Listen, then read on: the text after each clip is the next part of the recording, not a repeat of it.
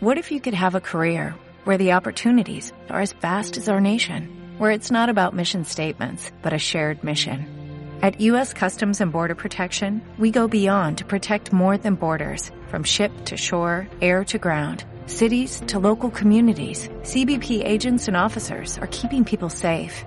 Join U.S. Customs and Border Protection and go beyond for something far greater than yourself. Learn more at cbp.gov/careers. Okay, round two. Name something that's not boring. A laundry? Ooh, a book club. Computer solitaire, huh? Ah, sorry, we were looking for Chumba Casino. That's right. ChumbaCasino.com has over 100 casino style games. Join today and play for free for your chance to redeem some serious prizes. ChumbaCasino.com. No purchase necessary. Where prohibited by law. 18 plus terms and conditions apply. See website for details. Cuestión de pelotas con Juanma Álamo.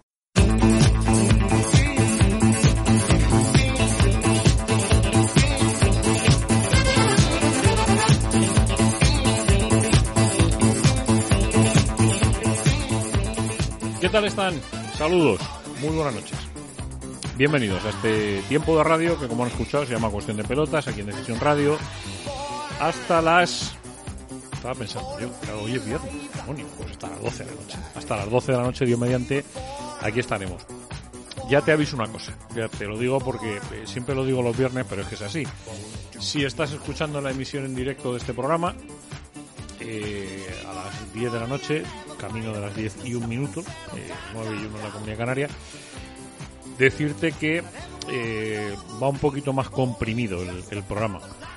Si lo estás haciendo a través del podcast, eh, que replicamos posteriormente, por aquello de que la limitación fuera del reloj es un poquito menos eh, intensa, pues va un poquito más largo. ¿Qué queréis que os diga? Va un poquito más largo. Va la previa va del partido del derbi va bastante más eh, extendidita, va un... Bueno, de hecho no es que vaya casi mal, bastante más largo, es que lleva casi 40 minutos más de programa. Por eso te digo que eh, si estás escuchando el, el, directo, pues es lo que hay, y si estás escuchando más, pues bendito sea. Te decía que es un día hoy eh, bastante especial porque eh, cuando parecía que nadie se atrevía a judicializar la historia famosa de Negreira, de Enrique Negreira, pues ha habido alguien que ha dado un paso al frente, que en este caso ha sido el exárbitro catalán Xavier Estrada Fernández, que es miembro del VAR y se ha querellado contra el ex vicepresidente del Comité Técnico de Árbitros, José María Enríquez Negreira, y su hijo Javier, por una presunta corrupción eh, deportiva en pagos por asesorar al Fútbol Club Barcelona. Estrada pide investigar el caso Negreira para defender la honorabilidad de los colegiados después de que este caso haya afectado al colectivo arbitral. Mm, se ha presentado la querella en un juzgado de Barcelona, va contra el padre y el hijo, mm, ya que era Javier Enríquez era el gerente de la empresa Dasnin 95 SL que entre mil, entre 2001, perdón, y 2018 facturó al club azulgrana alrededor de 7 millones de euros, que se dice pronto, ¿eh? 7 millones de euros. O sea, un auténtico disparate. Por cierto, a las 9 ha empezado a jugarse el Elche Betis, la jornada mañana a las 2 Español Mallorca, 4 y cuarto Cádiz Rayo Vallecano, Valencia Real Sociedad a las 9, 2 de la tarde del domingo Athletic Girona, 4 y cuarto Celta Real Valladolid, Almería Barça a las 6 y media, a las 9 Sevilla Sasuna y el lunes Villarreal Getafe. Y alguno dirá, que cachondo este se ha comido el derby, ¿no? No, no me lo he comido. Bueno, nos toca hacer una parada, lógicamente, en el, en el derby, como no puede ser de otra manera. Hay muchas formas de, parar, yo creo que en este derby, ¿no? Hay muchas maneras de, de, de, intentar ver lo que puede suceder mañana a las seis y media de la tarde. Nosotros hemos optado por hacer algo que nos gusta, que es enfrentar lo que dice un entrenador y lo que dice el otro adornarlo con una musiquita respetuosa y clásica, además eh, eh, de, lo que puede ser ese enfrentamiento, mañana a las seis y media de la tarde en el Estadio Santiago Bernabéu, como digo. Yo la cosa creo que, que hay que hacerla así, que hay que hacerla con el cariño que merece eh, y sobre todo apelar al sentido común, ¿no? mucho sentido común apelar al, al, al, todo el sentido común y todo el buen rollo que han desprendido hoy los entrenadores en las ruedas de prensa previa a ese enfrentamiento, pues es el que esperamos que se vea eh, mañana, ¿no? Vamos a escuchar primero a los entrenadores y ahora nos paramos en lo que para mí, a mi modesto entender, es la noticia, sin ninguna duda, de ese partido de mañana, como comentaba antes, o sea, ese récord que bate el Cholo Simeone eh, convirtiéndose en el, en el entrenador con más partidos eh, entrenados a un equipo en el Campeonato Nacional de Liga en España.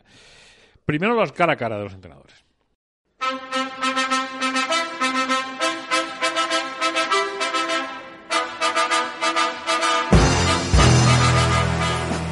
Partido de mañana lo veo un partido especial, como siempre, contra un equipo que está en un buen momento como nosotros, y que, va, que viene a pelear, a luchar a intentar de ganar. lo mismo que queremos hacer nosotros. Eh, pasar un partido bonito como lo ha sido el partido de la, de la Copa del Rey. Nosotros vemos la emoción en, ponernos, en ponerse la camiseta del Atlético de Madrid y competir todos los partidos. Evidentemente hay temporadas que podemos competir por ganar algo eh, y hay temporadas que se nos queda lejano ese, esa búsqueda. Esta temporada estamos con la necesidad de cumplir los objetivos que no son menores y que se, subestiman diciendo está solamente clasificar para la Champions, parecería poco, pero hay que detenerse de donde venimos y a dónde vamos. Y en el de donde venimos a dónde vamos es importante clasificarse a la Champions para seguir estando entre los mejores de la Liga Española en los últimos 11 años y seguir eh, como club compitiendo en una competición que económicamente nos viene muy bien para seguir creciendo y futbolísticamente para seguir teniendo jerarquía en los futbolistas que, que tenemos. Creo que no es menor lo que nos queda y que cada partido a partir de que se ponen la roja y blanca ya hay que tener ilusión.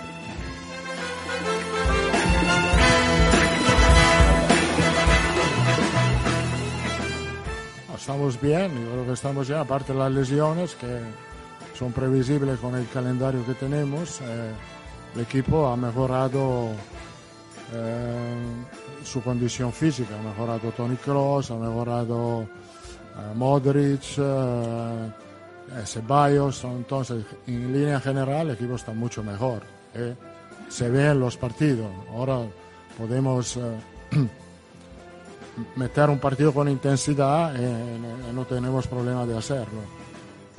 el equipo está mejor, está mejor porque está jugando más en equipo, porque hemos regresado a esa posición de Coque en el medio que nos da más fluidez en el juego y obviamente nos permitió em, transitar eh, desde el juego mejor. Sufrimos posiblemente defensivamente algo más, eh, pero también estamos intentando buscar ese equilibrio que todo equipo necesita para permitirse eh, situaciones. No tengo ninguna duda que el crecimiento de Mario va relacionado a lo que ha entendido que necesita el equipo, no lo que necesita Simeone, sino lo que necesita el equipo, y a partir de eso tiene más minutos.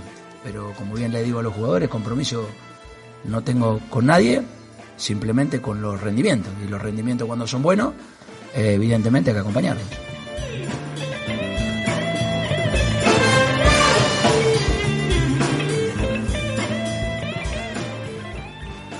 Sí, es raro, es bastante raro aquí hay que tener en cuenta la genética que tiene, es una genética espectacular.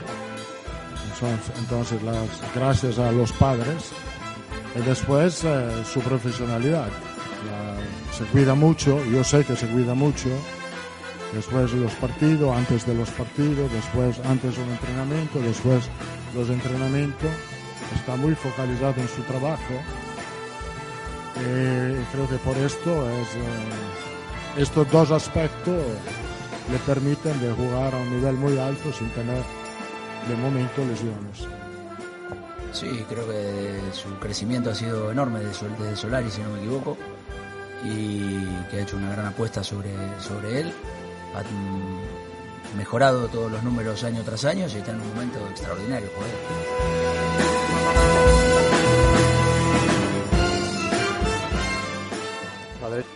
Yo creo por el hecho que es un derby, aquí nos jugamos mucho todos los equipos. Cuando, cuando es un derby hay es algo especial para la afición, esto que tenemos que tenerlo en cuenta y también para nosotros. Enfrentarse al Atlético de Madrid estamos acostumbrados, pero siempre es algo especial. Entonces, porque la rivalidad es muy grande. Eh, el partido de, ida en la Copa del Rey ha sido el campo un partido correcto Eh, el arbitraje comenzará mañana, no lo sé. Sé que el árbitro es eh, un árbitro internacional, muy valorado en Europa, creo que lo va a hacer Gil Manzano, creo que tiene la experiencia para arbitrar este tipo de partido, porque, como he dicho, es un árbitro muy valorado en Europa. Entonces tiene la experiencia para este tipo de partido. Bueno, ya nos expresamos en su debido momento con lo que Miguel ha escrito y comentado, eh, ha transmitido, mejor dicho, y con Gil Manzano, un árbitro bárbaro. Nos ha tocado también ganar de visitante, me recuerdo enseguida el partido de Cádiz, que ganamos en Cádiz, si no me equivoco. Eh, tiene una responsabilidad como tienen todos los árbitros en cada encuentro y seguramente que lo hará fenomenal. Los jugadores lo ayudarán, como lo ayudan siempre, y evidentemente ojalá que haga un buen partido, porque para él también es una visión que lo están mirando todos, ¿no? De la misma manera que nos miran a nosotros, que miran a los futbolistas, los árbitros obviamente son cada día más observados con todos estos movimientos que, que no nos quedan claros todavía, pero bueno, que hay.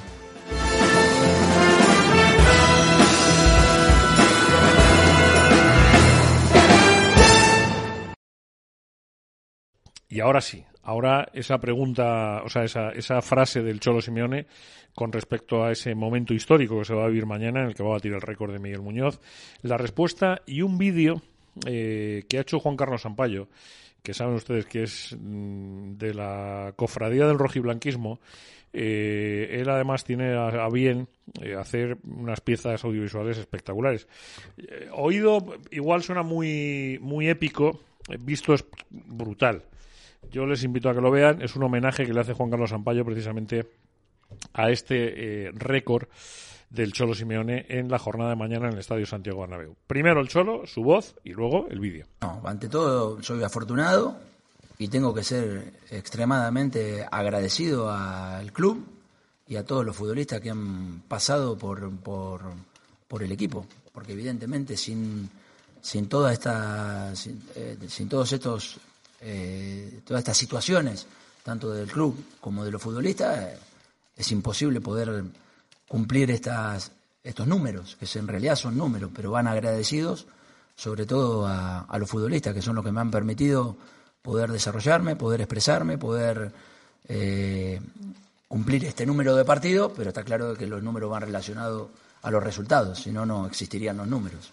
Y evidentemente soy agradecido absolutamente al club y sobre todo a, a, todos, a todos los futbolistas que han pasado por el equipo porque me han dado la posibilidad de, de seguir trabajando, seguir haciendo lo que me gusta, de estar en el lugar donde quiero estar y, y seguir teniendo mucha ilusión. Una nueva era comienza. Haz que corra la voz. Imaginad dónde querréis estar y se hará realidad. Manteneos firmes. No os separéis de mí. Lo que hacemos en la vida tiene su eco en la eternidad. Nunca dejes que nadie te diga que no puedes hacer algo. Las personas que no son capaces de hacer algo te dirán que tú tampoco puedes. Si tienes un sueño, tienes que protegerlo. Viene llegar el día en que el valor de los hombres decayera, en que olvidáramos a nuestros compañeros y se rompieran los lazos de nuestra comunidad. Pero hoy no es ese día. En este día lucharemos. Os llamo a luchar.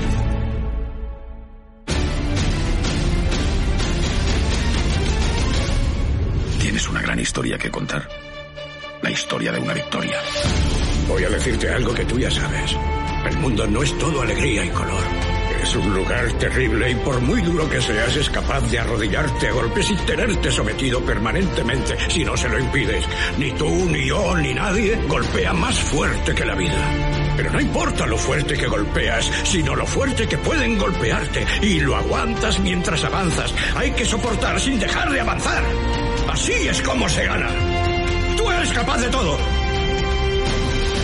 Yo te querré en cualquier situación. Pase lo que pase. Llevas mi sangre. Tú eres lo mejor de mi vida.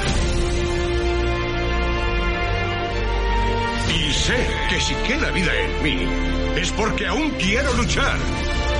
No hay retirada. No hay rendición. Nos quedaremos y lucharemos. Y moriremos.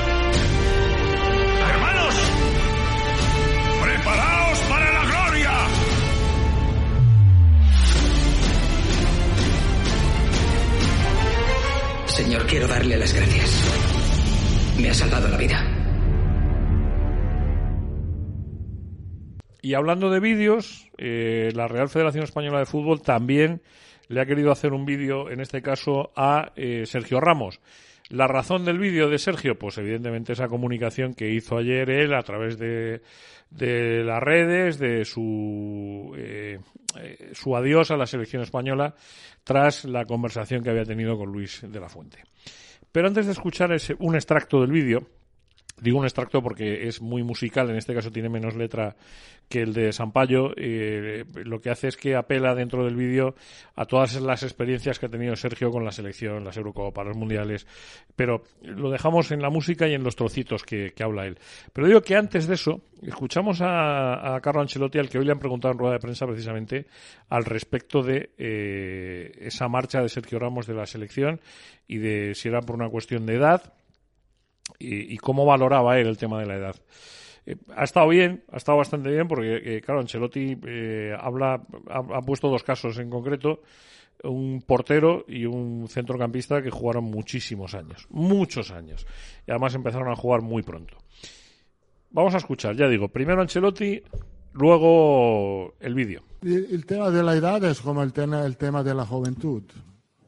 Si un jugador cumple, no, no tiene que mirar al pasaporte. Si un jugador cumple, que tenga 17 años, merece de jugar. Si un jugador que tiene 17, no, no, tiene que jugar si no lo merece, si no es mejor que otro. Es lo mismo pasa a un jugador de 35, 36 o 37. Y tú tienes que evaluar, un entrenador tiene que evaluar lo que pasa en el campo eh, cada día, en el entrenamiento si el jugador está bien, si el, jugador que tiene 38 o 17 puede, pueda cumplir. Esto es nuestro trabajo. La edad, en lo bueno, en lo malo, nunca tiene que, tiene que ser algo para tomar una decisión, en mi opinión. Eh, a, veces me dicen, ah, el entrenador no utiliza la cantera. alguien se olvida que he puesto al principio de mi carrera un portero que tenía 17 años. Hey guys, it is Ryan. I'm not sure if you know this about me, but I'm a bit of a fun fanatic when I can. I like to work, but I like fun too. It's a thing. And now the truth is out there. I can tell you about my favorite place to have fun. Chumba Casino. They have hundreds of social casino style games to choose from with new games released each week. You can play for free anytime, anywhere and each day brings a new chance to collect daily bonuses. So join me in the fun. Sign up now at ChumbaCasino.com. No purchase necessary. BGW. Void were prohibited by law. See terms and conditions. 18 plus. Lucky Land Casino. Asking people what's the weirdest place you've gotten lucky? Lucky? In line at the deli, I guess? Aha, in my dentist's office. More than once, actually. Do I have to say? Yes, you do. In the car before my kids' PTA meeting. Really? Yes. Excuse me, what's the weirdest place you've gotten lucky? I never win and tell. Well, there you have it. You can get lucky anywhere playing at LuckyLandSlots.com. Play for free right now. Are you feeling lucky? No purchase necessary. Void where prohibited by law. 18 plus. Terms and conditions apply. See website for details. Que era Buffon, ¿no? ¿Por qué? Ma no porque que quería evaluar el trabajo de la cantera, porque Buffon era muy bueno, era mejor que otros. Si uno es mejor que otro, que tenga 17 o 38 o 40, no pasa nada. Ha ganado una Liga de Campeones un jugador a 40 años, que tenía 40 años, 39, pero que era Pablo Maldini, que entrenaba una vez a la semana. Eh, ¿Por qué jugaba? Porque era el mejor que otros. Y punto. Y si uno es mejor que otros, tiene que jugar.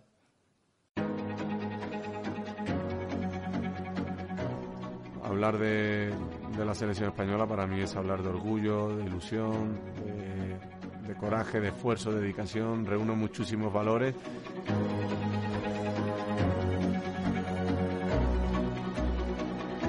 Allí todos saltando de alegría, mi madre llorando, pues esa es la, imagen que, se me viene.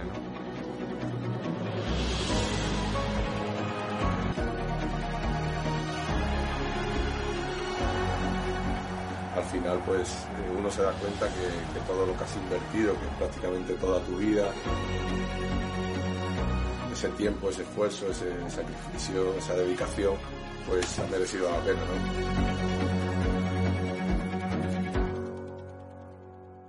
Es viernes. Es viernes eso quiere decir que nos toca eh, ir contándote todo lo que tenemos por delante. Bueno, tenemos por delante nuestras eh, crónicas murcianas, esa fotografía del deporte, tenemos por delante las coplillas de Juan Pedro del, del, Europa, tenemos la pedra de Diego Cerrato que es espectacular, tenemos una cita con los corredores solidarios con una historia muy vinculada al maratón del Sáhara que se va a disputar el próximo martes, día 28, día de Andalucía. Eh, tenemos nuestra tertulia entre amigos, tenemos el pelao que hoy vuelve, el pelao con, con el humor para poner el, el, ratito más o menos gracioso del, del, programa y tenemos el tripulante 18, es decir, tenemos una noche por delante que, que yo creo que promete eh, buenos ratos. ¿Por dónde empezamos? Por un espectacular obituario espectacular que le ha hecho Antonio Porlán a Mancio Amaro. Eh, y ahí es donde vamos a hacer la primera parada de la noche. En esa fotografía del deporte que nos trae Antonio Porlán, querido Antonio, vuelve a convertir, por favor, a cargarte el aserto de que una imagen es mejor que mil palabras, haciendo que mil palabras sean mejores que una imagen. Crónicas Murcianas, la foto semanal del deporte con Antonio Porlán.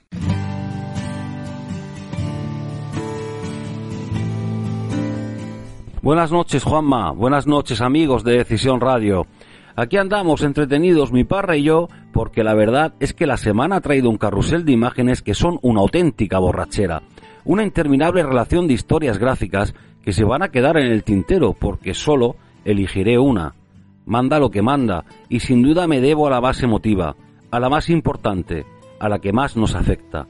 Y estoy seguro de que todos pensamos de la misma manera. Y es que verán, me encantaría contarles que mi paisano Alcaraz ha vuelto después de muchos meses ganando en Argentina. También me seducen mucho las fotos de la gesta de Unicaja en la Copa, una hazaña colosal parida a base de amor propio y tesón, que como dice mi hermano Cerrato sucede cada nunca. ¿O qué me dicen del homenaje del Atlético de Madrid a su padre, el Atleti de Bilbao, por su 125 aniversario? El pasillo de banderas rojiblancas y el retrato de aquellos jugadores que vistieron las dos camisetas da como para escribir libros y más libros. Nombres como Javi Ureta, Julio Salinas, Rubén Bilbao, Andónigo Quechea, Peyuralde y otros muchos que me dejo son vidas llenas de fútbol, historias que sentimos cercanas. Por eso es importante rendir respeto al pasado, porque es el origen del presente y la inspiración a futuro. Así, alabando todas las imágenes que cité, la foto que les cuento hoy, por derecho, es la de don Amancio Amaro, icono de aquel pasado sobre el que descansa este presente y se va forjando el futuro. Como saben, se nos ha ido al cielo de los futbolistas este pasado martes y hoy, por encima de las alegrías de Unicaja y Alcaraz, de la elegancia del Atlético y del Athletic, asoma la pena de despedir a un mito de nuestro fútbol. Mi parra se muestra triste, como no puede ser de otra manera, pero asoma cierto gesto parecido a una sonrisa por sincera admiración, cuando recorre las galerías de su vida que traen todos los periódicos. Fotos hay de todas las edades del hombre, desde las de un simpático rapaciño gallego hasta las del presidente honorífico del Real Madrid de los últimos tiempos. Pero yo me quedo con una de las que seguro hubiera elegido él mismo. Se trata de una imagen que he visto unas cuantas veces por su belleza, porque es un símbolo del Madrid Yeye al que lideró y del fútbol en general, y porque siempre ha sido la más señera sobre su persona. En su estado natural, vestido de corto como Dios manda, en blanco y negro por la época, pero sobre todo en blanco porque era el color de su corazón, podemos verlo sobre la línea de fondo, escorzo perfecto, centrando en ventaja porque estoy seguro de que acababa de salir de uno de sus regates recurrentes la pierna de apoyo en tensión muestra musculatura perfecta como mármol renacentista y de fondo, el forillo de esta imagen, el marco que la viste, es un Bernabéu lleno hasta la bandera que a buen seguro estaría vibrando con uno de sus jugadores más queridos. Hoy lloramos a una estrella, un diablo bajito que venía de segunda división donde triunfaba en el Depor al que terminaba de subir a primera 10 millones de pelas de las de la época tuvieron la culpa de que recalara en el Real Madrid que tanto amó, cuando medio mundo lo quería y el otro medio no podía pagarlo. 14 temporadas se quedó en Conchaspina, después la retirada y una vida de servicios blancos como las nubes del cielo que habita. Desde ser el padrino de la quinta del buitre cuando entrenaba al Castilla y que casi llenaba el Bernabéu cada partido, pasando por mister del primer equipo, hasta vocal de la junta directiva y presidente de honor. Una vida blanca a todo color, a merengue completo, santo y seña de un sentimiento, patrón de infinitas ilusiones de cada lunes de la parroquia madridista. Hoy estamos llorando a uno de esos grandes, a un genio que compartió con todo su talento, esa clase de personas que tienen algo distinto, casi mágico, no en vano le llamaban el brujo.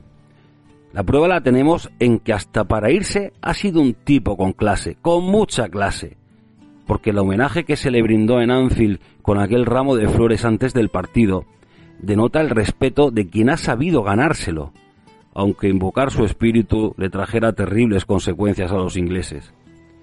O si no lo de Fernández, les cuento, porque el sino del devenir de las cosas tiene su retranca. Los más sabios del lugar recordarán aquel central paraguayo del Granada que lo cazó sin piedad y lo tuvo siete meses con la pierna en alto. Corría el año 74. La entrada de Fernández fue terrorífica, casi terrorista de poco no le cuesta incluso la vida según los cirujanos que le atendieron. Y no exagero nada, esa lesión fue calificada por los médicos como propia de un matador de toros en la femoral. Háganse cruces, 150 puntos de sutura en el cuádriceps, uno detrás de otro. Si tienen un momento, búsquenla por internet que la encontrarán, pero no se la enseñen ni a los niños ni a personas sensibles. Pues aquel día, el árbitro de aquel partido, Oliva Fortuny, en la decisión más desafortunada de su carrera, no sacó ni tarjeta amarilla a pesar de que al bueno de Amancio lo sacaron del campo precisamente como a los toreros, entre dos compañeros y a toda prisa.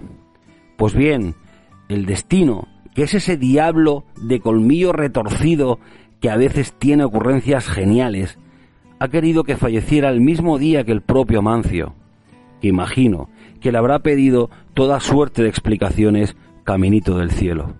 ¿Tenía o no tenía clase? Descanse en paz, don Amancio.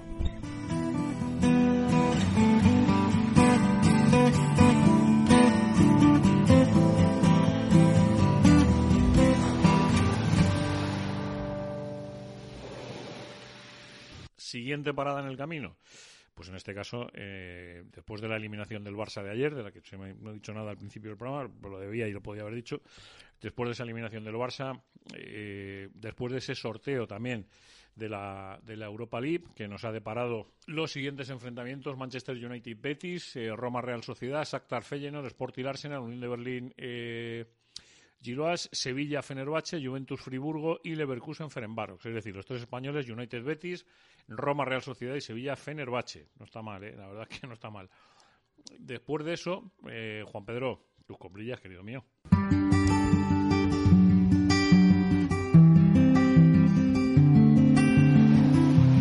Hora de hacer el primer balance.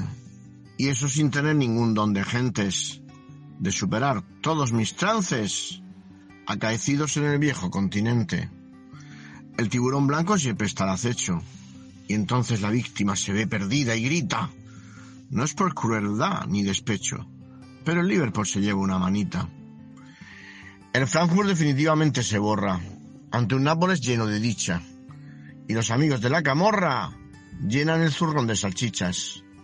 El Inter obtiene algo de ventajilla, y aunque es un resultado bien corto, de tal palo, tal astilla, a degustar mientras tanto un buen trago de Oporto. Leipzig y City combate nulo, ambos con los pies en la tierra, y al final salvar el culo quien más lo merezca en Inglaterra. Sin que nadie se lo impida, los hispalenses pasan de fase, gracias a la renta de la ida, y porque ese día no faltaron a clase. Si lo sé, me apunto antes. Pasa la lluvia la eliminatoria se cae con estrépito el Nantes para escarnio y dolor de su gloria. El Barcelona pasa un mal rato e hizo un partido bien flojo. se le acaba el sueño y el teatro ante los diablos más rojos.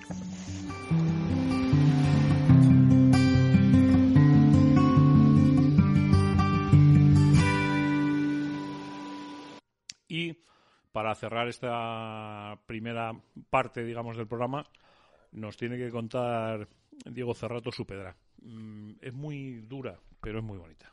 La Pedra de Diego J. Cerrato. ¿Qué tal amigos de Cuestión de Pelotas? Muy buenas noches. Hoy tengo la pedra de recordar aquel mítico portero que se llamaba Robert Enke. Miren, casi todos vemos a los futbolistas como superhéroes sin capa. Narramos constantemente sus hazañas. La televisión con su tecnología nos muestra la épica. También somos testigos de sus errores y como cada semana un héroe resurge de sus cenizas para borrar el desastre anterior. Y entre todos ellos sobresale uno con habilidades diferentes al resto. Él es el único que lucha contra el gol. Es un héroe contra natura. Sus poderes, la calma en los momentos más tensos, anticiparse, llevar el mando de sus defensas y luchar contra la soledad en la que viven los partidos. Robert Enke tuvo esos poderes y yo tengo la pedra de contarles su triste historia. Había alcanzado el Olimpo del fútbol, la élite. En menos de seis meses disputaría el Mundial de Sudáfrica 2010. Eso decía la prensa alemana.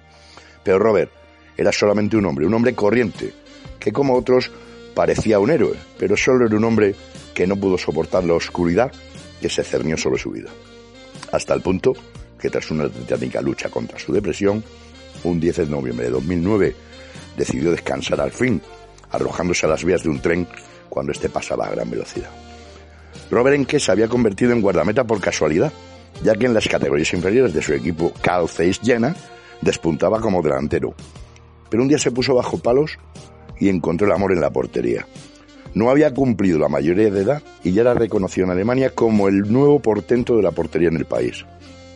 Premios como los de las prestigio- prestigiosas revistas Kicker o Ster así lo atestiguaban. Estar atrapado en una depresión es como sentirte preso en tu propio vestuario, un vestuario claustrofóbico y asfixiante del que no puedes escapar, donde todos te miran de reojo, tus compañeros los ves como tus peores enemigos. No has de mostrar tu debilidad, porque si no las llenas, te despedazarán. En este partido estás, estás solo, Robert, no hay defensas que protejan tu portería. Cuando Enke entró por primera vez en el vestuario del Barça, se respiraba un ambiente enrarecido. Eran los años del Real Madrid de los Galácticos, de la segunda etapa de Van Gaal en Can Barça, en que llegaba recomendado por Mourinho, no por petición propia del entrenador, aunque sí avalado por sus grandes actuaciones tanto en Borussia Mönchengladbach como en Benfica. Su fichaje por el Barça le aupaba al Olimpo futbolístico. Su, compet- su competencia en la portería era un bonano en decadencia y un imberbe Víctor Valdés. Van Gaal en pretemporada le dijo que sería titular el que lo mereciera, sin miramientos. Y Van Gaal apostó por Víctor Valdés. Ahí comenzó la caída psicológica del alemán. Era incapaz de comprender cómo el entrenador había optado por la espontaneidad antes que por la seguridad. En la primera ronda de la Copa del Rey le llegó el debut. Era en Novelda. Y aquello no comenzó nada bien. Robert Enke veía atónico, atónito cómo recogía de su portería el balón en tres ocasiones ante el colista de segunda B. En unas declaraciones muy poco frecuentes en el mundo del fútbol, Frank de Boer culpó a Enke de la derrota y este, en rueda de prensa impasible, se negó a hablar mal de un compañero. Ahí se le comenzó a hacer pequeño el vestuario, irrespirable. Estaba cansado de cargar con el peso de los goles. Robert era demasiado humano, en un mundo donde no hay ni tripas ni corazón. Dejó el Barcelona para marcharse a Turquía, al Fenerbahce. Su vida en el vestuario iba peor. A mitad de temporada llegó su primera de- depresión y abandonó el fútbol y tocó fondo. Pero recobró la temporada siguiente la ilusión por la portería en el Tenerife, en segunda división en España. Allí no era nadie, no importaban los medios. Hizo una muy buena campaña y firmó por el Hannover, coincidiendo con el nacimiento de su primera hija. Pero su primera hija, desgraciadamente, nació con una grave enfermedad coronaria y solo vivió dos años. Pese al gigantesco palo, Robert Enke fue increíblemente fuerte, ni rastro de la depresión, y además en el Hannover estaba parando como nunca. Llegó la llamada de la selección, sí, a la sombra de Lehmann, pero tras la Eurocopa 2008 todas las quinielas le señalaban como el portero alemán para el Mundial de 2010 en Sudáfrica. Enke y su mujer habían adoptado una hija. Todo parecía ir sobre ruedas, pero los ojos de toda Alemania puestos en él le comenzaron a pesar. Volvió con todas sus fuerzas la depresión.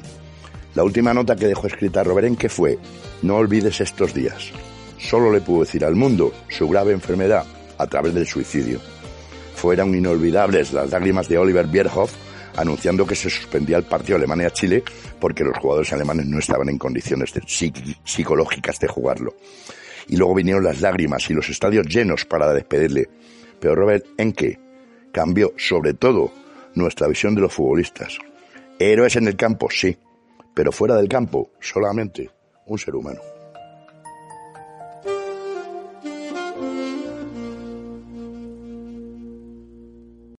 With Lucky Land slots, you can get lucky just about anywhere. Dearly beloved, we are gathered here today to. Has anyone seen the bride and groom?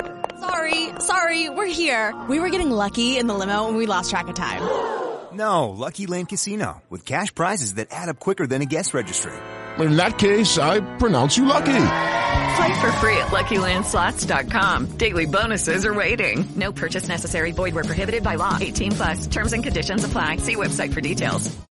With Lucky Land Slots, you can get lucky just about anywhere.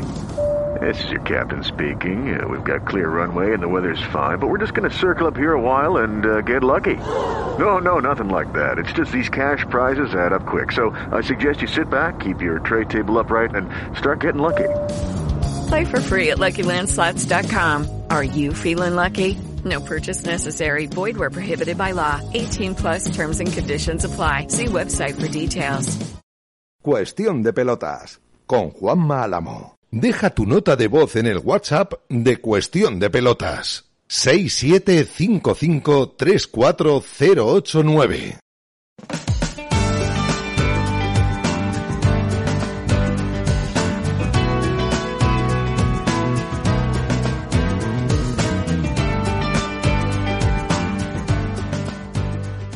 Decía yo, que decía yo, que ya va siendo hora de que recuperemos las buenas costumbres de eh, ponernos a hablar y de seguir esa ruta por los corredores solidarios, que nosotros sabéis que llevamos ahí una temporada eh, dándonos una vuelta por Madrid. Querida Ana Belén Agüero, buenas noches. Hola, buenas noches. ¿Qué tal, Juanma? ¿Cómo estás? bueno, pues no sé si has visto por ahí, no, si te digo que bien te engaño, pero bueno, no me puedo quejar. Hay que ver siempre el lado bueno de las cosas. Bueno, tú, te, tú, tú estabas convencida de que íbamos a hablar de todo este, de todas estas cosas de los corredores solidarios y tal. Pero, pero después, después. Esta no te la esperas. José Andrés, buenas noches. Hola, buenas noches. ¿Qué, qué le ha pasado a esta criatura? Uf, ¿qué le ha pasado? Que se me ha roto la muñequita. Ay, Dios mío. Ay, Dios mío. Ay, que tenga yo que enterarme de esta manera. Que tenga yo que enterarme. Es que esta- estaba esperando ella que nos pusiésemos a hablar de los corredores solidarios y no sé, y de todo lo ¡Qué que ha pasado. sorpresa! Pero esto, pero esto no se lo esperaba. Entonces digo, bueno, pues, pues mm, como no se lo espera, cuanto antes pase el trago, mejor la criatura, porque eh, ¿qué, qué le ha pasado? Al, al, al, al- ¿Qué ha sido? ¿El codo, la muñeca? ¿Qué, qué, qué ha sido? ¿Te lo yo o te lo ella? El hombro. El hombro, ¿qué has hecho? Sí, el húmero. Pero, pero, pero ¿dónde estabas, palo del húmero? ¿Pero qué habéis hecho? Pues nada, eh, estábamos en la dehesa del Boyar, que era uno de los últimos entrenos para, sabes lo que iba a ser el maratón del Sáhara. Ahí es donde ya. y nada, ya estábamos terminando las dos horas y cuarto y en una bajada, pero que no era, no tenía muy, o sea, no era peligrosa ni nada por el estilo, pues de repente me vi como, como haciendo Superman y escurriéndome hacia abajo, saltando por los aires. Y claro, me fui rozando con todo mi cuerpo, mi cuerpo arañado por todos los lados, piernas, muslos, codos, manos, y lo peor que en una, como iba frenando, era cuesta abajo, pues en una de esas se me metió el hombro y, y ya ahí dio el golpazo con el suelo y yo chorreando sangre y bueno, que no podía mover y llorando, llorando porque sabía que, que me había hecho algo gordo. Vamos, que te pegaste un talegazo como un piano de grande, que te has quedado con las ganas de ir a uno de los... eh, pues de esas pruebas que son, son especialmente bonitas. Que se disputa, por cierto, el corregirme si estoy confundido, el martes de la semana que viene puede ser en los eh, campamentos de refugiados saharauis, que más que nunca, Sí. más que nunca, por razones que no vienen al caso, mm, necesitaban y necesitan el apoyo de, de los españolitos de turno. Y tú estabas ahí encelada Sí. con el, con el maratón del Sáhara. ¿Lo habías hecho alguna vez? No, no lo había hecho nunca, pero es un sueño que tengo desde hace muchos años y siempre pasa algo. Y esto ya lo tenía organizado, de hecho iba a hacer la presentación con Jesús España y Martín Cid, que desde aquí eh, tengo que dar un beso muy grande a Jesús España, a Sofía, a Brian, porque como no pude ir a la presentación, leyeron leyeron y Jesús España le hicieron una entrevista y habló de mí, Que- o sea, y, So- bueno, pues Sofía, tenía- Sofía no será Sofía Valgañón. Sí, sí, Sofía, Sí, Valga- que, Sofía por cierto- ha sido compañera mía durante 27 años. Eso me dijo. Y, y la verdad es que se han portado conmigo y me hicieron llorar porque no pude acudir y dice, sé que va a ser muy muy duro, pero me mandaron la entrevista y el vídeo y la verdad es que hablaron de corredores solidarios, eh, hablaron de la ayuda eh, que, que me han mandado mucha gente, que yo he reunido, he hecho una cesta y he reunido dinero y de todo lo que se va a mandar a- allí a los campamentos. Joder, qué rabia, ¿no, Ana? O sea, sí. ves cómo José Andrés tenía razón en que hay cosas que hay veces que hay que posponer para hablar de cosas más importantes. ¿Ves cómo... Eh, por supuesto, yo, yo te quería decir que bueno, que es un sueño que tiene Ana en mente, entre cejas. Y yo creo que más el dolor físico es el dolor sentimental que tiene de no haber podido ir a este gran evento. Porque es una persona, bueno, los que no la conocéis en persona, me gustaría que la conocierais. Es muy entrañable, se vuelca 100% en todo lo que hace. Y esto es un revés para ella porque, pues como dice, ha conseguido donaciones de pues, pues, lo que son ropas, equipaciones deportivas, medicamentos, hasta chanclas, sandalias. Bueno, bueno, ha hecho una rifa que ha puesto cosas de su centro para donar, que es de su bolsillo. Y bueno, hasta se ha volcado 100% y justo se la truncó ahí una ramita, un algo en el camino y bueno, pues hizo Superman. Entonces ahí me duele en el alma porque estaba conmigo y bueno, pues es un sueño que lo tiene en mente y, y yo creo que le duele más eso que, que la herida. ¿sabes? ¿Te duele más Pero no ir bueno. que el hombro? Sí, yo creo que sí. Sí, Ana. Pero Bueno, estoy pasándolo mal con dolores, pero, pero sí, me duele todo y, y bueno, tengo que dar muchas gracias desde aquí a, a José Andrés, que, que es un cielo y que, que me ha cuidado, vamos, como, como si fuera, no sé, Te voy a preguntar una cosa. estoy muy agradecida. Eh, Ana, ¿y, y, y Lucía qué hacemos con ella? Lucía la pobre y decepción, pero, pero ella dice que nada, me espera. Incluso Que si no Jesús la España no me va ha dicho, no va. Y que además habíamos entrenado, fíjate que había entrenado en sitios peores, porque claro, tenía que entrenar a lo mejor dos horas 45 y, y antes de trabajar, entonces era de noche. Y se me había estropeado el, el, el frontal y con el móvil en, por el campo, ahí corriendo. Y ahí sí que me podía haber caído y podía haber dicho por tonta, pero es que me caigo de una forma absurda y cuando yo iba terminando, cuando me esperaba un spa que me había preparado José Andrés alucinante y ¡buah! Eh, os voy a preguntar una cosa a los dos, pero especialmente a ti, Ana. Eh, ¿Por qué es tan importante el maratón del Sáhara? Pues mira, tiene lo- mm, los dos ingredientes que, que yo me he movido en mi vida y que me gustan, que es el correr y, y el que es una carrera solidaria. Entonces yo como siempre ayudo, pues ya lo hablamos en la primera entrevista cuando nos conocimos, Cierto. que de mí eh, ayuda a lo que sea eh, y cuando sea y donde sea. Y eh, entonces tenía los dos ingredientes que me, que me gustan y pues eso es, es una... A mí hay gente que dice maratón de Nueva York, yo no, no a mí maratón de Nueva York no me llama la atención, yo el Sáhara. Yo, yo, si, si me dejáis que haga un apunte eh, para la gente que esté escuchando en Decisión Radio esto hasta ahora, eh, fíjense si es si es eh, emotivo y si es bonito eh, lo que hay rodeando este maratón, que hasta las medallas, los participantes reciben una medalla que elaboran en un taller local de cerámica, eh, en uno de los campamentos, en, en Anahuil en concreto, eh, Sí. las mujeres saharauis. Las mujeres, eso es. Y las mujeres y los niños están en la carrera ahí animándote el grito ese que hacen ellas tan peculiar. Sí.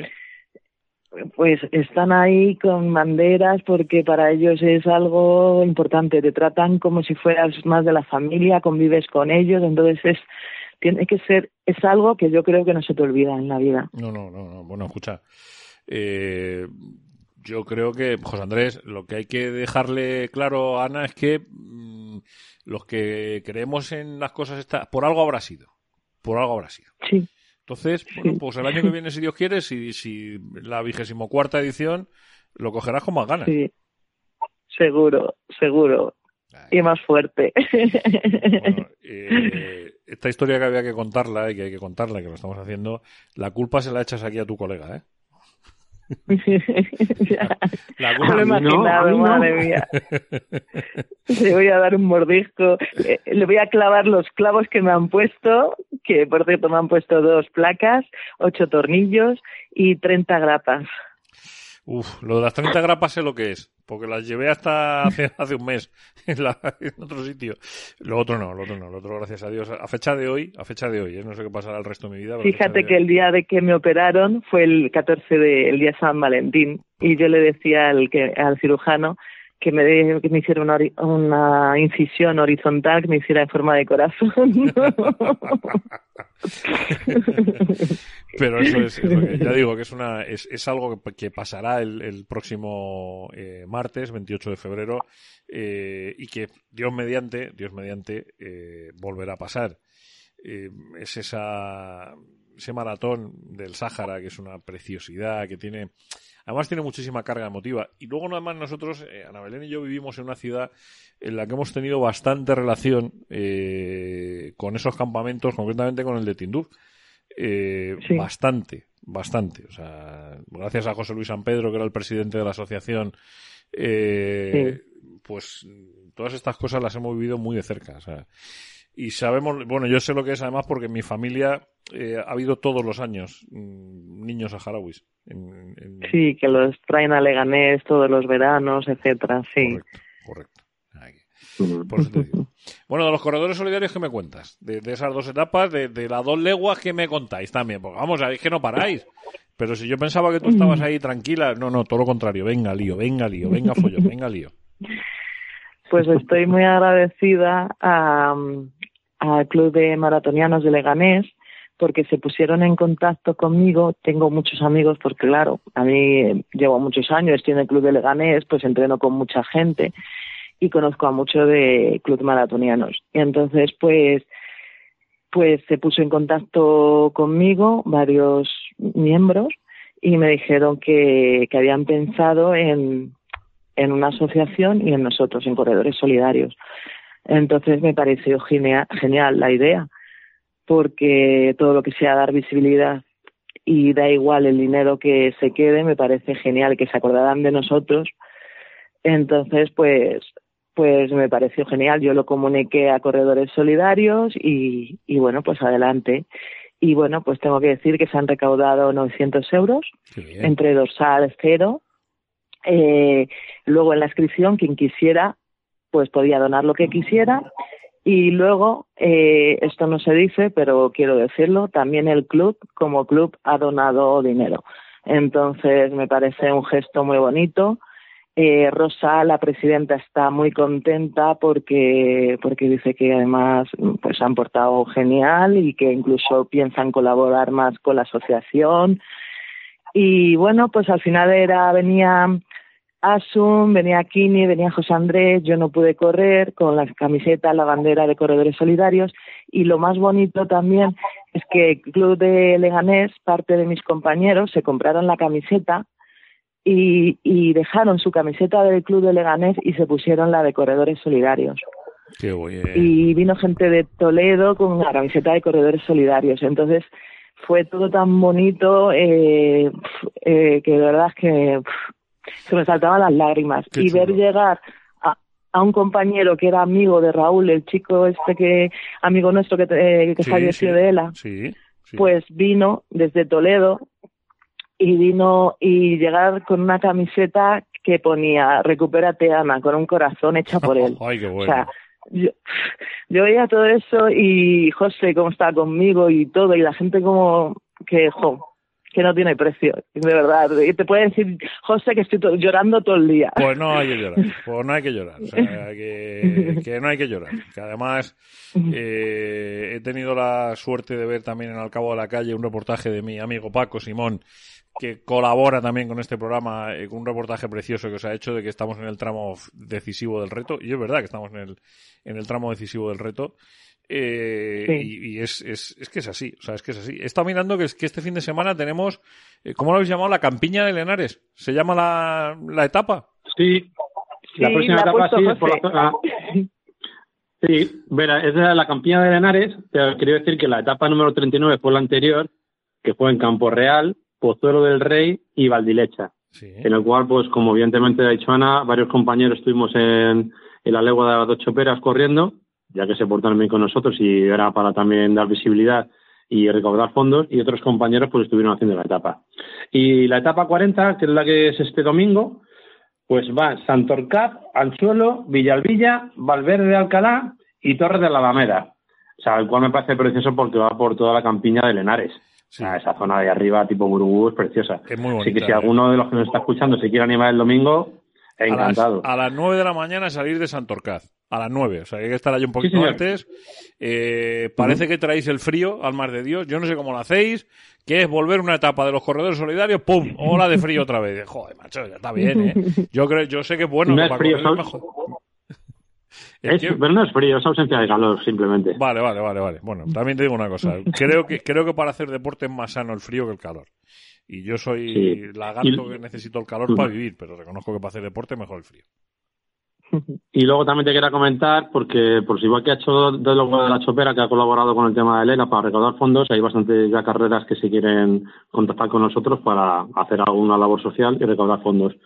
Y bueno, te comentaba también el sábado, este sábado, es el trail muy conocido para los corredores, el trail de Patones, el Gran Trail de los Patones, Sí. en el cual también yo, por, yo voy a estar participando en la prueba larga, porque ya que voy, pues a correr por largo. y luego, pues también varios compañeros también de, corredores solidarios del grupo, pues también se van a animar, en el cual, pues lo que decimos, en muchísimas carreras ya de la Comunidad de Madrid y del cerca de Madrid, evidentemente, pues estamos dando visibilidad con estas camisetas y dando dando todo. Así que nada, este sábado va a ser prometedor, trail de patones el sábado y el domingo la campeona de Henares. ¿Qué puede salir mal? Nada puede salir mal. Eh, Ana, que hay sorpresas que hay que darle a quien se las merece. Y creo que tú, honestamente, te digo que te las mereces. Eh, Muchas gracias, no, a mí de no, verdad. a mí no, a este, a este, a este señorito, a este. Sí, a él, a él un besazo muy grande porque se lo merece. Es una persona excepcional. Excepcional. Yo lo único que he hecho aquí, como siempre, es hacer de mensajero. Ya está. Vamos a ver. Muchas es que el, Sahara- el maratón de Sáhara Parana es algo que tiene clavado, es una finita y eso es lo que coincide. Es, es, es ella, es en estado, en estado puro. Es solidaria y corredora. Hay unas Fíjate, palabras. Fíjate que yo, a lo largo de mi vida personal, mira que habré discutido con Sofía, porque ideológicamente me parece que estamos en las antípodas los dos. Bueno, me parece no, estamos. Eh, y a pesar de eso, siempre he dicho de ella que es una de las mejores personas que he conocido en mi vida.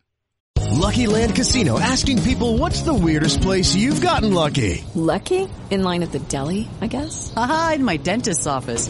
More than once, actually. Do I have to say? Yes, you do. In the car before my kids' PTA meeting. Really? Yes. Excuse me, what's the weirdest place you've gotten lucky? I never win and tell. Well, there you have it. You can get lucky anywhere playing at LuckyLandSlots.com. Play for free right now. Are you feeling lucky? No purchase necessary. Void where prohibited by law. 18 plus. Terms and conditions apply. See website for details.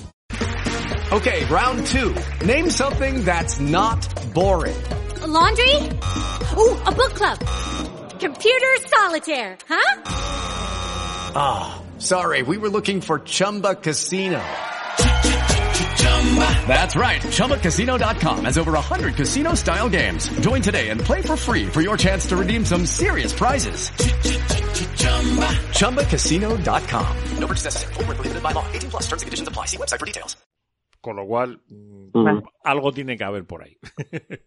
Majísima, majísima Sofía. Sí, sí, sí. O sea, es, es que es así, es que es un, es un primor de, de, de persona. O sea, que además siempre hiper vinculada al tema saharaui. Eh, con lo cual, si estaba allá detrás también tiene toda mi credibilidad, sin ninguna duda. Querido José Andrés Rodríguez, un placer, ¿eh? Cuídate mucho. Muchísimas gracias y gracias por, por este gran regalo que les he hecho Ana, que yo creo que se lo merece, de corazón. Seguro, no tengo ninguna duda. Eh, Ana María Agüero, que hay que seguir ahí visibilizando la isla. ¿eh? Corredores heredarios, domingo 26, etapa 40, la campiña de Lenares. Santorcaz, a las 9 de la mañana, si Dios quiere, sobre la 1 en Torres de la Alameda, que es la llegada. Que, Mil gracias. que no sufran mucho, ¿eh? No sufran mucho. Quedan mm, 360 y que el año que viene es bisiesto también. Joder. Sí. Pues con perdón. 367 días para que vuelva a llegar el maratón. O sea que tranquila. Nos, com- nos comprometemos a la entrevista. Eh, aquí estaremos si Dios quiere. Esperemos que sí. Esperemos que sí, que sería buena señal. Un abrazo muy grande, Ana. Sí, señora. Un beso fuerte. Seguimos, seguimos en, en, abrazotes. en Decisión Radio. Seguimos adelante. Entre amigos.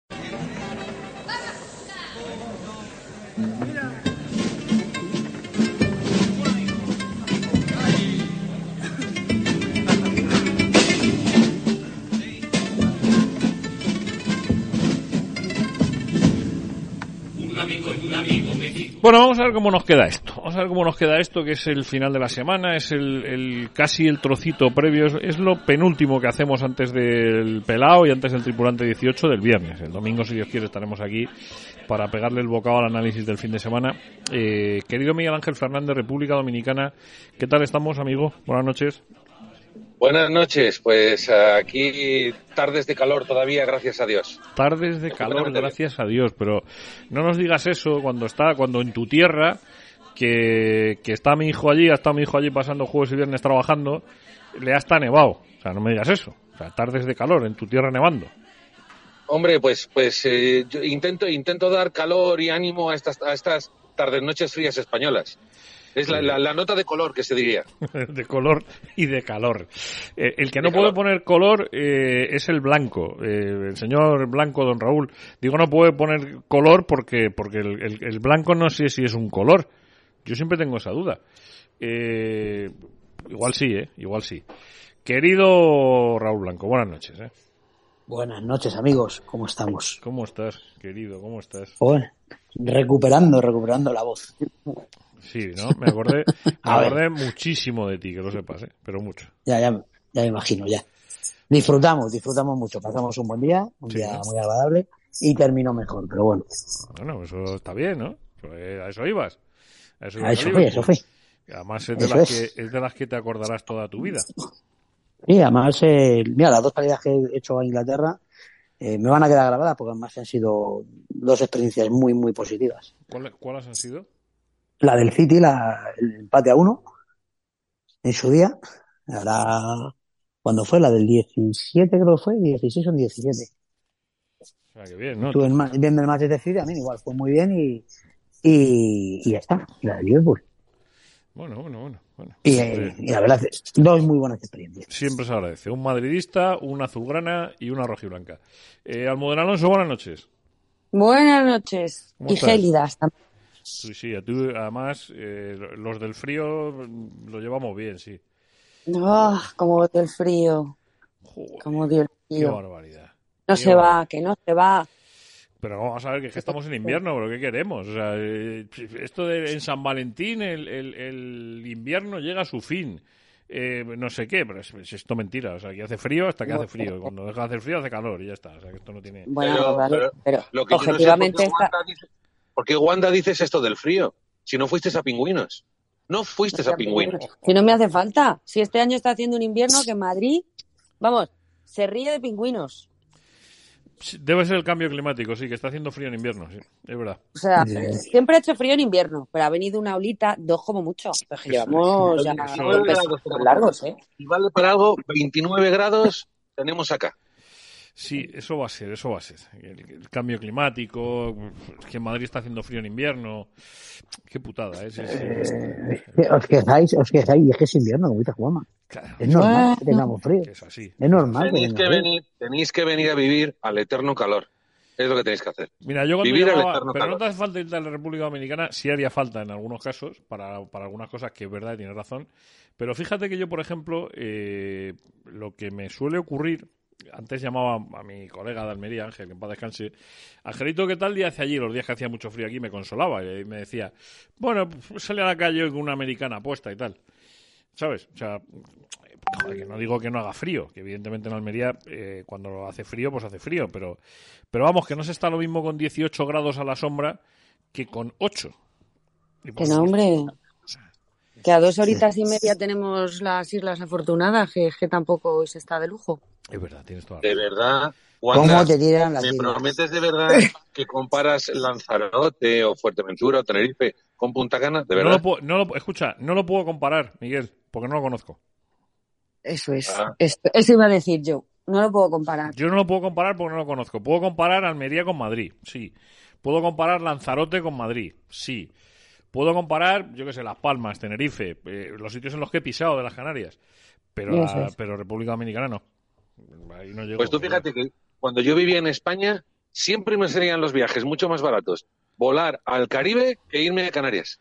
Sí, No conozco doy fe, Canarias.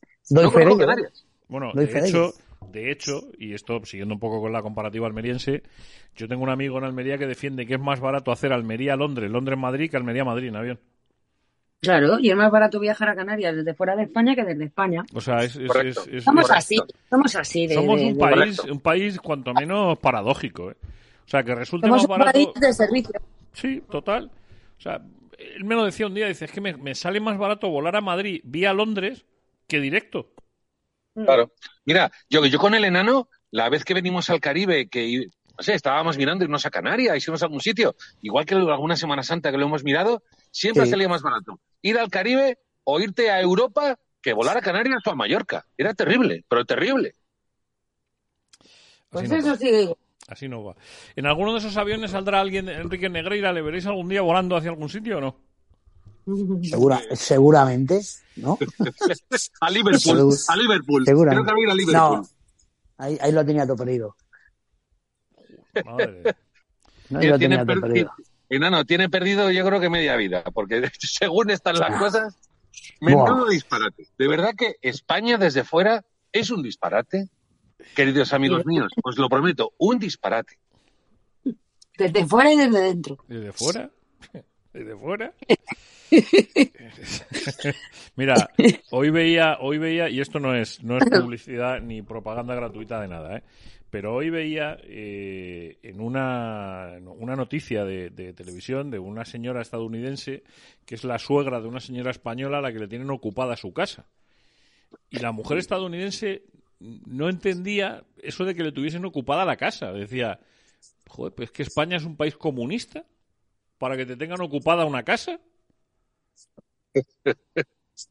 Mira, eh, Juanma, aquí en República Dominicana, tú ocupas una casa que no es tuya, eh, tardas o te tardan en sacar, pues en lo que llega el dueño de la casa.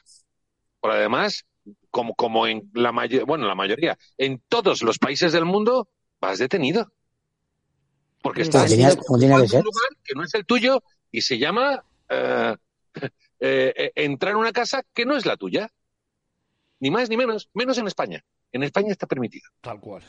Tal cual. So- Somos unos fenómenos.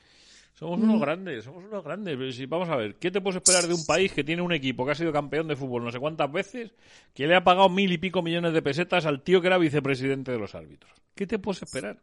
¿Qué te puedes esperar de un país en el que un tío que ha sido el capitán de la selección se despide de la selección cuando le han dicho que no va a seguir?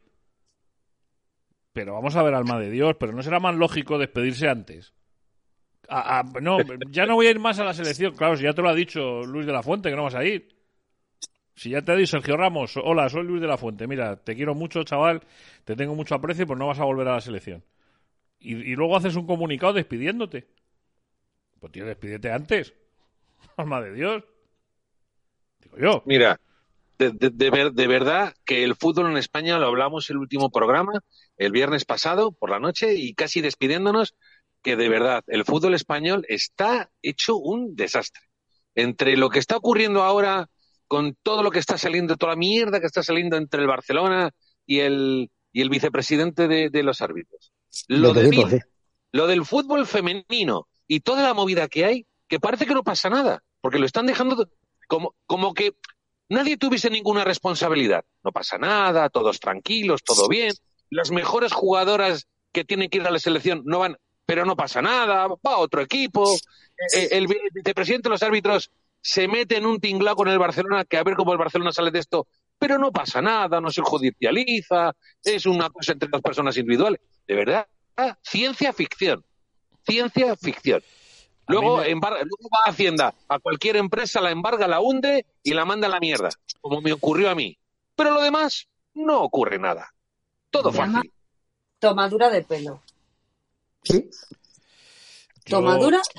Pero lo que tenemos. Os digo, os digo que es efectivamente es el país que tenemos. O sea, eh, a mí según van pasando los días, el otro día le veía un, no sé si fue un- un- una publicación de Instagram a Almudena o de TikTok, eh, en la que decía que había ido al fútbol a ver el partido entre la- el Atlético de Madrid y el Athletic Club, que fue un partido con unos detalles de fútbol preciosos, digo no, no de los que se vieron en el campo, sino de lo que adornó el partido. Eh, y sin embargo, la sensación que tenía, compartida en este caso con la que tengo yo, es como que no sabía si lo que estaba viendo era legal, si era ilegal, si estaba bien hecho, si estaba mal, si su equipo había comprado partidos, si le habían comprado partidos a su equipo, eh, etcétera, etcétera, etcétera. Y es que esa es la sensación en la que estamos empezando a vivir muchos. Totalmente, totalmente. Sí, fue en TikTok. Según llegué, además. Y es que es la sensación que tenía, tal cual. Ah, pero Es decir, te esto realmente. ¿El qué, perdona?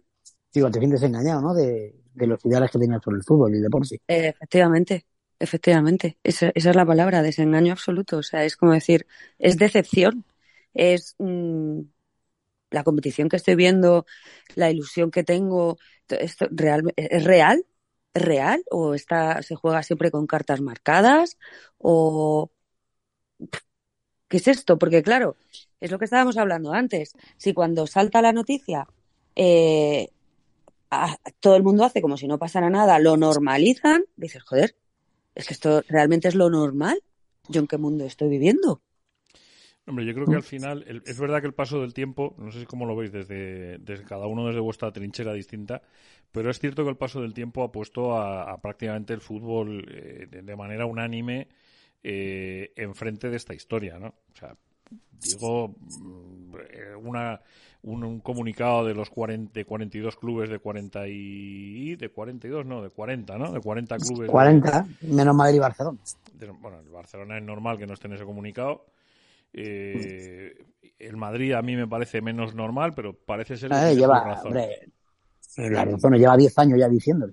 O, o 15 años, ¿no? Sí, o Ahora 20, se va como decía ayer. Ferreras. O 20, como decía. Ferreras. Mira, Raúl, ¿Sí? te tengo por bastante más serio que Antonio García Ferreras. No, ¿eh? hombre, no. No, hombre, no. O sea, lo de Ferreras de ayer es, es una tomadura de pelo en toda regla. O sea, pero en toda regla. Por eso, va con ironía. Debería salir y comunicarlo igual. Porque está igual de implicado. Como todo el resto de clubes. Y igual de perjudicado. Por cierto, Por mucha que, Superliga y mucha historia que van. estas de las que no sabe, de las que no sabe Miguel. Miguel, eh, Eh, ¿tú, le, tú le esta tienes mucho cariño a Ferreras?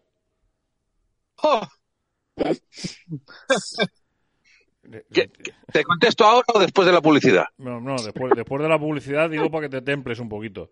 Eh, no, o, sea, o sea, no le tienes mucho cariño, ¿no? Pues en escucha. cero absoluto. Bueno, me parece un no periodista. Es de los que veo que, que lo que es la imparcialidad ni la conoce. Que te va a gustar. eh, está cochambroso. El fútbol lo tienen de una manera cochambrosa y nos han echado a mucha gente del fútbol. Y hay una cosa, yo que soy del Betis y que cuando el Sevilla Aunque baja a pierda, segunda, es del Betis, para que pierda. si es que baja a segunda, me gustará que baje a segunda vez y cuando esté en segunda vez me gustaría que bajase a tercera. Tengo que decir aquí abiertamente que admiro la valentía del Sevilla por haber sido el primer club que ha dado un paso en este país para criticar abier- abiertamente el escandalazo que supone esto para el Fútbol Club Barcelona. Y me llama muchísimo la atención que el principal club de este país, el Real Madrid Club de Fútbol, sea el único, el único que se ha desmarcado del conjunto de clubes profesionales de este país para criticar esto. ¿Y a qué Me gustaría encontrar una razón. Yo no la tengo. Eh, yo te daría tres razones que me dan en el club y las tres razonables. Es evidente que hay muchos aficionados del Real Madrid que están diciendo, hombre, más dureza, más contundencia, pero tres razones fundamentales. Eh, el Real Madrid lleva 20 años denunciando esto. Comunicados, declaraciones, insinuaciones, y siempre se le ha criticado por ello. Segunda razón, importantísimo, ¿cómo va a firmar el Madrid con la Liga un párrafo que dice la comisión delegada respalda firmemente las actuaciones de la ¿eh? Liga atendiendo al trabajo demostrado y llevado a cabo durante estos Claro. años para Lo preservar tenía la tan integridad de la preparado que, se- que lo lee del móvil. Es una broma, ¿no? El Sevilla Es una Fútbol broma. Club, el Sevilla Y además el Madrid lo que no quiere tampoco es que se utilice el Madrid como el elemento de defensa victimista Contra el Barça. por parte de los Yo echo de menos como principal club de este país que el Real Madrid no, se- no haya emitido ojo incluso un comunicado en solitario como ha hecho el echas de Sevilla menos, hay muchos aficionados que lo echan de menos y en el Real Madrid te dicen llevamos 20, ancha- 20 años echando de menos que nadie nos acompañe en esta Esas denuncia. serán las explicaciones. A mí me parece que todo el mundo tiene que 20 contribuir por, por limpiar el fútbol. Y que limpiar el fútbol sería que hoy todo el mundo estuviese a una para que este equipo, igual que pasó en Italia con la Juventus y las No apuestas, este no hoy. equipo, el Fútbol Club Monrosi, Barcelona, no hoy. mañana Monrosi, esté Monrosi, en tercera Monrosi, división. no hoy. A ver si pasa eso. No, va a pasar desde nada. hace 20 años. Ya, pero cuando Desde hace tenemos 20 las pruebas años. ahora de esto. Algunos Pues si llevan ya 20 años España denunciando roba, esto. España A ver no si ahora van a ser los responsables. Los que llevan 20 años denunciando la situación, ahora van a ser los responsables de Por esto. supuesto que no son Dos los y cuatro, responsables, pero me dos y llama la cuatro. atención. El ministro Escriba nos espera. Dos y Vamos a ver cuatro, qué pasa. dos y cuatro. Escuchan una cosa. Esto me parece. ¿Te acuerdas cuando se presentó el Chiquilicuatre a Eurovisión? With Lucky Land slots, you can get lucky just about anywhere. Dearly beloved, we are gathered here today to. Has anyone seen the bride and groom? Sorry, sorry, we're here. We were getting lucky in the limo and we lost track of time. No, Lucky Land Casino, with cash prizes that add up quicker than a guest registry. In that case, I pronounce you lucky. Play for free at LuckyLandSlots.com. Daily bonuses are waiting. No purchase necessary. Void where prohibited by law. 18 plus. Terms and conditions apply. See website for details. O'Reilly Auto Parts puede ayudarte a encontrar un taller mecánico cerca de ti. Para más información, llama a tu tienda O'Reilly Auto Parts o visita oreillyauto.com. Auto Parts. Pues esta es la España que tenemos. La España del cachondeo, de la risa, de llevar a un humorista a Eurovisión. Pues esto es lo Miguel. mismo. Esto Bueno, es llevar perdona, a, y de- y de poner- aquí a unos todo vale. payasos a, a algo que no es el circo. Pero discúlpame, y de ponerle y de hacer una votación para cambiarle el nombre al Ramón de Carranza y que los aficionados del Cádiz decidan que el nombre es Francisco Franco. Sí, sí, sí. Y luego, y luego le ponen el el que han alcalde diga que, hombre, por favor, ¿cómo le va a poner? Coño, pero no eres tan demócrata, tío. Pues Claro. traga. Si la democracia consiste en tragar. Así. Tragar. ¿Ya está? Pues ya ves que no, ya ves que no. Pero, oye, ¿qué te voy a decir? Aquí todos los periodistas están... Pues claro, ahora aparece también el partidismo, ¿no? Porque también es que hay que escuchar a- al famoso periodista este de la sexta, que no quiero ni mencionar el nombre, y, al otro, y al del diario AS, y al no sé quién, que, que, que, escucha, que esto, esto es un cachondeo. Esto es un cachondeo. Primero porque el Barça lo hace como el culo, luego porque, porque to- todo lo que sale del arbitraje, nadie da la cara, nadie dice nada, nadie es culpable, todo el mundo balones fuera, los demás se hacen cargo de ello, en vez de, de- de- de- intentar eh, llegar al kit de la cuestión. Y, no, todo el mundo, no, pues ahora el Barcelona, pues ahora el Barcelona, pues sí, claro, el Barcelona la ha cagado, claro, y está ahí. Pues señores, vamos a atajar el problema. Vamos a atajar el problema. Y lo que yo no sé es por qué la porta no hace ningún comunicado o no se baja del burro, porque es que yo lo de la porta, de verdad que cada día lo entiendo menos. ¿eh? Yo te digo que. Está No esperando. ¿Qué- Tenía que está- coger las maletas e irse. ¿Qué está esperando? Vamos a empezar ¿Qué- por ahí. ¿Qué, qué está esperando? O sea, ¿qué está esperando? Que está esperando a ver si no le salpica, si no tiene que que, dar explicaciones realmente. La porque investigación sabe. fiscal va a ser brutal. Sí, pero la bueno. Fiscal, la fiscal. O sea, Alguna ese- seguridad tendrá. Ese descubrimiento de que el dinero que cobraba Enrique Negreira se sacaba con cierta urgencia y además en cantidades importantes de los cajeros, apesta. Apesta todo. Y aquí no haya asustado nadie. No, no, pero Apesta todo, fiscalmente, Claro. fiscalmente, legalmente, deportivamente. Tan tranquilos. Igual están un pelín acojonados y no lo sabemos, ¿eh? También te lo digo. Pero que, que es que entre particulares va a ser una, una fiscalización entre particulares. No se va a meter el Fútbol Club Barcelona ni ninguna empresa más. Pero vamos va a a ser en- Pero ese engaño, Miguel, perdóname, perdonadme que sabéis que con esto yo me pongo especialmente serio. ¿Y qué cojones con perdón era la Operación Puerto? Si no era una, una intervención entre particulares. Sí, en ese caso sí. En ese, pero es que en ese caso tenían pruebas porque habían cogido pruebas. Aquí lo que tienen es una prueba de un tío que dice que ha dado unos talleres hablados y que lo que dirigía era decir, sí, bueno, yo informaba y daba, bueno, pues hablando a la gente e informando. Ciencia ficción. Ciencia ficción. Absoluta. Por cierto, Miguel, cuando te tengas que ir, te vas. Que yo sé que hoy estabas tú ocupado y, y ahí tienes cosas que hacer. O sea que. Sí, sí, no, no, no, yo apuro, apuro hasta, hasta el máximo. Lo único Que que me- pasa- Para un día, pa' un día que me gusta en cuestión de pelotas. Raúl está Raúl está tranquilo hoy. Por, ci- por cierto, Sí, te voy a dar una mala sí. noticia. El tío, el tío que eh, ha visto ganar al Atlético de Madrid los últimos cinco o seis veces que ha ido al Bernabéu a ver los Sí. derbis, va a volver a Sí. ir este sábado.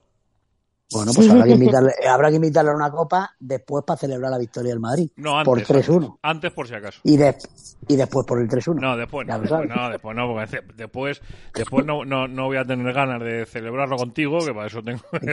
Tiene, Que tiene tengo- narices, Juanma. me Llevo, vas a que llevo, llevo Kleenex, Pero verás vamos, que llevo me va a caer, que que me va a caer encima una, verás, verás, verás. O sea, tiene narices, Juanma, que no pises el metropolitano y te vayas al Bernabéu. ¿Eh? ¿Eh? ¿Ves cómo te- sabía, yo que me iba a caer? Si es que ¿Eh? Almudena. Almudena, Almudena, la cabra tira al monte. Si es que no lo No, sabes. no, no te equivoques, eh, no te equivoques. O sea, no te equivoques un pelo. O sea, en el mejor de los casos puedes decir que el cabrón tira a la, a la vereda, lo que te dé la gana, pero sabes que la cabra tira al monte. de que, eh, eres un, eres blanco frustrado. Que si tuviera la oportunidad de ir a ver el derby también iría. Hombre. Pero pues, al metropolitano. Hombre, Hombre, yo, de hecho voy, voy porque me ha surgido una posibilidad bastante agrade- agradable, por cierto, de ir. Eh, y es verdad que los últimos derbis que he ido al, al Bernabéu, los que he visto allí, eh, no ha perdido nunca la Leti. Ni en la final del 2013. Siempre hay Eh, un primer día para todo. Y mira, yo todas las veces que me he invitado el enano en Piepón al fútbol, que he ido siempre al Bernabéu, de si he visto mm, ocho partidos, que no lo sé, el Madrid ganó dos. No, a mí me pasa al revés. Siempre que he ido con él, siempre ha ganado el Madrid. Ah, pues mira, yo al revés. Vi a ganar hasta el Mallorca, fíjate. ¿Verdad, Raúl? Yo, yo- yo sí. estoy, yo estoy 50-50, ¿eh? He ido dos veces, una ganado y otra empatado.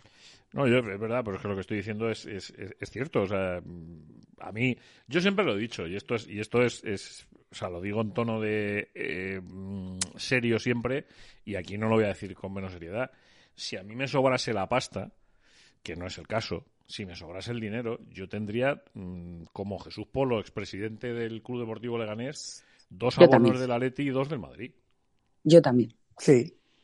Pero- Fútbol es fútbol. Y, un- y- y si tuviese dinero, y uno en Inglaterra. A ver a cualquier equipo en Inglaterra. Pues, Eso es una maravilla. Además, lo de Liverpool le ha puesto cachondo. Sí, sí, sí. te ha No, puesto- yo sé, yo, no, no. Ya os he dicho antes, yo es la segunda vez que he ido a ver un partido, en este caso del Madrid Inglaterra, pero es que es, es para verlo. Al que le guste que el fútbol, tienes que, tienes que ir a ver un partido a Inglaterra. Al que le guste es. el fútbol, tiene que verlo. La liga Hay que ir a inglesa un partido. la cunita. Eso dice mi hijo también. Mi hijo también ha estado en- estuvo en Anfield viendo un partido eh, que además creo que no tuvo nada que ver con el Atlético de Madrid. O sea, que no fue que fue a Inglaterra y fue a Anfield y estuvo en el fútbol. No te, ahora mismo no te sabría decir qué partido fue. Y dice lo mismo que, que hay que ir a Inglaterra al fútbol. O sea, al que le guste el Hay que fútbol hay que ir a Inglaterra. Es como lo del golf. Pues al que le guste el golf, pues tiene que, tiene que ir al Reino Unido a ver un, un torneo de golf. Ya está. Hombre, Yo te digo una cosa. Yo he visto campos de golf eh, por ahí, por el mundo, y cuando fui a San Andrews, la verdad es que es algo que incluso te puede hacer llorar, ¿eh? Es espectacular ese campo alrededor del, al- alrededor del mar. San Andrews es una belleza de campo de golf espectacular. Tú sabes, tú sabes que, eh, bueno, lo voy a contar, lo- en privado os contaré la verdad entera, aquí no lo voy a contar. Eh, yo tuve la posibilidad de ir en el año 92 a San Andrews a hacer el Open británico de golf con, para marca. Eh, y al final una faringitis inoportuna a última hora me impidió ir a San Andrews. Pero en el, Vaya, año, en el año 93 eh, fui a Murfield, a Escocia. Siempre he dicho que para mí los dos momentos deportivos más brutales de mi vida profesional ha sido escuchar el himno de España en los Campos Elíseos cuando ganó Contador el Tour y ver jugar a Jack Nicklaus en Murfield. Fíjate. O sea, ¿Mm? ver jugar a Jack. Nicklaus al golf, para quien no sepa qué es, quién es Jack Nicklaus, es como ver jugar a Michael Jordan en directo. Sí, desde luego que sí. O sea, estamos hablando del eh, el top. O sea, el, el top. Bueno, claro, pero es que en, aquel Open británico, Miguel, eh, bueno, y, y Raúl, que, que Almudena no sé cómo anda de golf, pero estos que sé que le gusta un poco. Cortita. estu- yo estuvo cortita. Nick Faldo, Greg Norman. Oh. eh, o sea, eh, Chema Olazábal quedó tercero. Mm, Estaría Seve- Jack Nicklaus Se- también. Ballesteros no pasó el corte. Eh, o sea, Oh. fue una locura. O sea, una locura. Mm, y cuando pienso en San Andrews y dije, joder, macho, y que yo no estuve el año anterior. Bueno, voy a contar la verdad. Voy a contar la verdad. Porque me acojoné con el inglés. Hmm. Me acojoné con el inglés. Y os prometo que la faringitis la tuve y con fiebre, ¿eh? O sea, que es que eso no es. Eso, eso te pones un termómetro y te dice 39. Y ahí estás jodido. Pero que la somaticé yo la faringitis y me cortaría los 10 dedos de las dos manos. Porque me acojoné con el inglés. Mira, mira, el enano se ha ido a Liverpool y el enano, si hay alguien que habla poco inglés, es el enano. Y te digo que no he pasado ni hambre ni sed. Imagínate. Y el enano. Y he comprado. Y Y la he única comprado, ¿eh? es one beer, one beer, please. One beer, please, another one. Bueno, a ver, que la foto esa que nos mandó decía que era cerveza. O sea, que es que era mentira. Eso no era cerveza. Cerveza de allí, cerveza vamos a allí. ver, que ni la coronita es, es- es- es- tiene ese color, Raúl, no me fastidies. Sí, hazme caso, amigo, hazme caso. Vale, vale. Probé creo que fueron cinco o seis modelos diferentes. ¿eh? Bueno, bueno. Tipos de cerveza diferentes. Pero bueno. Bueno, Joder. bueno ¿os Pues atrevéis os- Frío no pasaste. Mm, no le di Tampoco tiempo. calor, ¿eh? A Tampoco ver, calor. Raúl, dame un resultado para el sábado. O sea, para mañana. Eh, el típico, 3-1. 3-1, el típico, sí. Sí, ya te veo. Miguel, Empate a uno. empate a uno. Eh, Almudena, 2-1. ¿favor del Madrid? ¡Uy! Premio. 2-1. 2-1. Juanma, 0-2. Buah, estás calentado, amigo, ¿eh? No, no, no, no estoy calentado. Estoy en, en plenas facultades mentales y casi físicas. Pero, o sea, es luchar contra demasiados elementos. Da igual, da igual. Demasiados elementos. También es verdad que es Da cuando igual. te llevas la sorpresa con este nuestro equipo. Es febrero, hace frío. Almudena, Juanma, Juanma no sabe que mete uno, la Leti se puede poner 0-1 y va a echar para atrás, va a recular. Es que es el. Que no, Que- que no. que- Que que- venimos, venimos de enseñaros las uñitas en la, en, en la copa hace no mucho. Que te, recu- te recuerdo lo que pasó, ¿te acuerdas? Bueno, Sí, sí, más tranquilo, sí. Bueno, tranquilo. bueno. Querido Miguel, querida Raúl, eh, iba a decir querida Raúl y querido Almudena, Dios mío de mi vida. Querido Miguel, querido Raúl y querida Almudena. Eh, te No llamo nos mimetices tanto que solo es un resultado. ¿eh? Objetivo. Que aquí me, lo, aquí me lo deja apuntado, ¿eh? Ya veremos a ver quién es el que paga, pero aquí está apuntado. 3-1, 1-1, 2-1 y 0-2. Qué poca confianza tenéis en los, en los rojiblancos, con toda la que tengo yo este fin de semana. Ay, Dios mío. Que seáis buenos, que disfrutéis muchísimo el fin de semana, que la semana que viene más. Raúl, te llamo y te digo lo de mañana y a ver cómo nos apañamos. Que quedamos tranquilamente, ¿vale, Yo es que no me conozco esa zona, ¿eh? por allí se aparca mal, ¿no? Sí, Sí. sí. No parques. Pero escucha, Además, voy a es que una- han, quitado, han quitado en la castellana toda la zona azul porque la han puesto en línea, venden batería y lo han dejado un desastre. Yo lo dejo arriba en, en un que hay en Alberto Alcocer siempre. Bueno, tú lo dejas arriba, yo lo suelo dejar abajo, más pegado para abajo, para, para nuevos ministerios. Yo suelo pues una yo- coletilla, meter una coletilla. Pero por lo menos alrededor del Bernabéu hay parkings. Sí. Sí, sitios donde aparcar y esas cosas. ¿Verdad? Hombre, es Y las que calles son anchas y eso. Es lo que tiene estar en el, en el mismísimo corazón financiero de la City. O sea, que es que Es lo que, lo que tiene, lo que tiene un estadio en un buen sitio ubicado y con condiciones. es lo que tiene que te recalifiquen un terreno para hacer cinco torres. También. Eh, también. Gracias, Juan Magría. Ya, pero hay que tenerlo, ¿no? Pero no nos hace de un medio estadio. Bueno, bueno, No, queridos, nada, que paséis bien, ¿eh? que disfrutéis mucho. Adiós. Hala, sí, Cuidado cuidado. mucho. Chao, chao. Está aquí el pelado. Adiós. Vamos. Adiós. Las peladillas de Fernando el Pelao.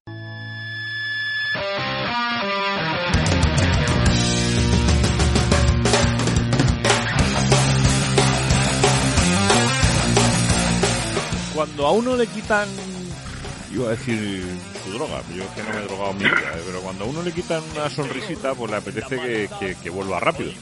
Y es lo que nos pasó la semana pasada, que nos fuimos al pelado y alguno nos decía, joder, pues si, por lo bien que me lo paso con él, si no, pues, y es verdad que se nota, ¿eh? La- las sonrisitas que nos pone el pelado los viernes por la noche, pues eh, son muy de agradecer.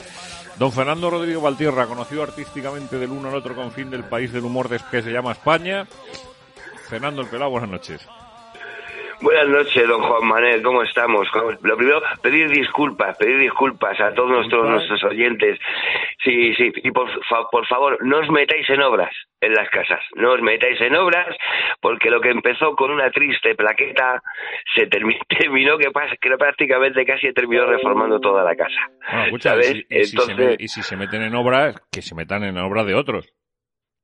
Claro, claro, no, no, pues esto ha sido por obra y gracia de Dios. O sea, o sea, ha sido una brutalidad, una triste, una triste gotera que había que calaba en el garaje, han levantado una baldosa y como diría Piqué al rondadense, dice, con la baldosa contigo empezó todo, ¿sabes? Madre de Dios. Claro, luego empiezas a tirar un poquito, oye, mira, que es que ha tocado aquí, pues ya, si toco aquí, claro, es que esto está blanco, pero es que blanco está tu comedor, venga, ¿cómo vas a? Bueno, bueno, bueno. Increíble, increíble. Yo creo que ha sido el Tetris más grande que he hecho en mi historia, Juanma. Horrible. Pero bueno, pero has, Horrible. tenido, has tenido una suerte, es que no ha habido nadie en casa, que lo has hecho tú solo. Claro, claro, sí, sí, a, a ratitos encima. Bueno, tiene la colaboración de, de, de un compañero, pero, pero claro, a, a trocitos, a trocitos. Pero luego llegas a la conclusión de, pues, de una frase que decía mi padre. Dice, hijo, dice tú, dice, si no importa lo que vayas a tardar luego, porque claro, se, se tarda muchísimo al, al hacerlo uno solo prácticamente, ¿no? Dice, lo importante va a ser que luego cuando la gente lo vea va a decir, qué bonito ha quedado. dice, la gente no va a preguntar cuánto ha tardado en hacerse, ¿sabes? Bueno, te voy a decir una cosa, por lo siempre, menos- si- siempre será mejor eso que en el pueblo que tú vives, que es el mismo en el que vivo yo, eh, Sí. que cazaron un día, tú sabes que en Leganés las obras duran más que, que en la obra del Escorial. Eh, Cazaron un día dos tíos currando y uno puso la oreja allí y dijo, ¿qué le estará pasando a esto? ¿Qué estarán hablando de esto? Y estaban los dos mirando un hoyo de esos que había allí en, en- en- en cerca de la Fuente Honda. Y estaban los dos ahí ¿Sí? mirando, mirando el hoyo y dicen, joder, le estaba diciendo a un otro, oye, ¿cómo tapamos esto, tío? Y dice, que esto es muy fácil. Nosotros hacemos otro hoyo. Con la tierra que sapemos, que saquemos del segundo, tapamos el primero. Dice, coño, ¿y qué hacemos con el hoyo nuevo? Dice, joder, pues lo mismo, tapamos con el otro, con el- y así hasta que nos llevemos el hoyo fuera del pueblo. Siempre te podrá hasta pasar que una lleguemos hasta que lleguemos a Getafe Siempre te pasar una, madre una- mía una de esas, ¿eh? O sea, que- es alucinante tómatelo con calma, es tómatelo con calma, porque sí sí sí no, con tranquilidad y entonces ya la semana pasada pues era eso que, que digo mira es que no no se puede no se puede tanto y porque digo se le va a salir a uno el corazón por la boca sabes pero no te creas que no lo he tenido yo ahí esas pinitas clavadas sabes de, de, de- de no estar bueno. contigo con nuestra gente Oye, ¿el carnaval qué? ¿Cómo te lo has pasado? Yo, mira, el carnaval fui a por, a por una careta a- y me dijeron, a usted solo le hace falta la goma. ¿Sabes? O sea, que no, no hace falta que coja usted careta de ninguna clase. De hecho, Pero para tiene la usted una goma dices cara... para la cara. claro, claro, claro. Ya, Ah, no, ya iba no, yo por, joder, igual, preparado igual aquí. le vieron algo que no debían y dijo, usted solo le falta la goma. O sea, el carnaval currando, se curró, se curró bastante, ¿sabes? Además, qué bien, qué bien. El otro día 252 personas, Juanma. Oh, qué maravilla. La chocita del Lolo, verla, verla así, que después de cómo se ha visto, ¿sabes? Que, oh, es, es difícil no, no emocionarse, ¿sabes? De, pero bueno, bueno. Son las cosas que tiene, te voy pues, poner una, una adivinanza antes de que tú me pongas a mi otra. Te voy a poner una adivinanza. Venga, dime. Se abre el telón y Pepe está limpiando una O. Pepe está limpiando una O. Sí, sí. Se cierra el telón, se vuelve a abrir y Pepe continúa limpiando una O. Ajá. Se vuelve a cerrar el telón, se vuelve a abrir y Pepe aparece limpiando una O enorme. ¿Cómo se llama la obra de Sí. teatro? Pepón. Las O limpiadas. Joder, joder, joder. De esta manera, denoto un poquito de rencor por tu parte con lo de la, lo de la adivinanza de las narices. Eso, eso para que luego vengas a colocarme una de fútbol. Eh, espera. Se abre el telón y está Tom Jones, el cantante, ¿te acuerdas de él? Que es una de las voces más impresionantes que le la música, Tom Jones, ¿no?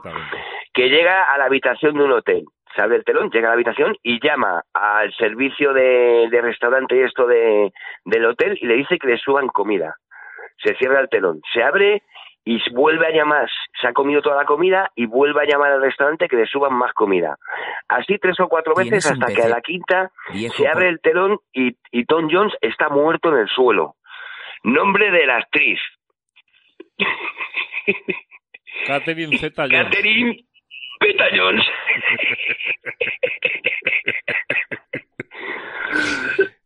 Madre mía. No, yo... Pero te va a gustar, te va a gustar el último, verás qué risa, verás No, no, risa. seguro, seguro. Seguro. que- que me lo voy a pasar bien, ya lo sé yo. Eh, empezamos con una frase que es muy bonita. Ya mezclado con la ¿A que sí? segunda es menos bonita. Mm, Ya. Pero bueno, vamos con la primera primero. Yo hubiese ido mm, primero con la segunda y luego con lo como. Hubiese hecho una- primero, Ya. primero lo malo y luego lo bueno. ¿sabes? Primero lo malo. Efectivamente. Pero en este caso va a ser primero lo bueno y luego lo mejor. Eh, madre, hay más que una, dice, dice el pelado. Pero ¿cómo que madre hay más que una? ¿Pero qué me estás contando? Te explico, te-? Te, te lo, te voy a explicar ahora mismo para que no estés en un sin vivir el, el resto de tu existencia. Juanma, ¿tú te acuerdas que la semana pasada, bueno, la semana pasada no, hace dos semanas, hablamos de que los afiladores se adaptaban a las nuevas tendencias? ¿Te acuerdas? Con el tema de que, ah, efectivamente, ¿no? Pues hay, hoy te voy a hablar de otro oficio que se une a, la, a, los, a las nuevas corrientes, los tatuadores. Con la entrada en vigor de la ley trans que cambia la palabra madre por madre o progenitor gestante en el Código Civil, ya son muchos los estudios de tatuajes que plantean ofertas para todo aquel que tenga tatuado amor de madre y lo quiera sustituir por amor de progenitor gestante.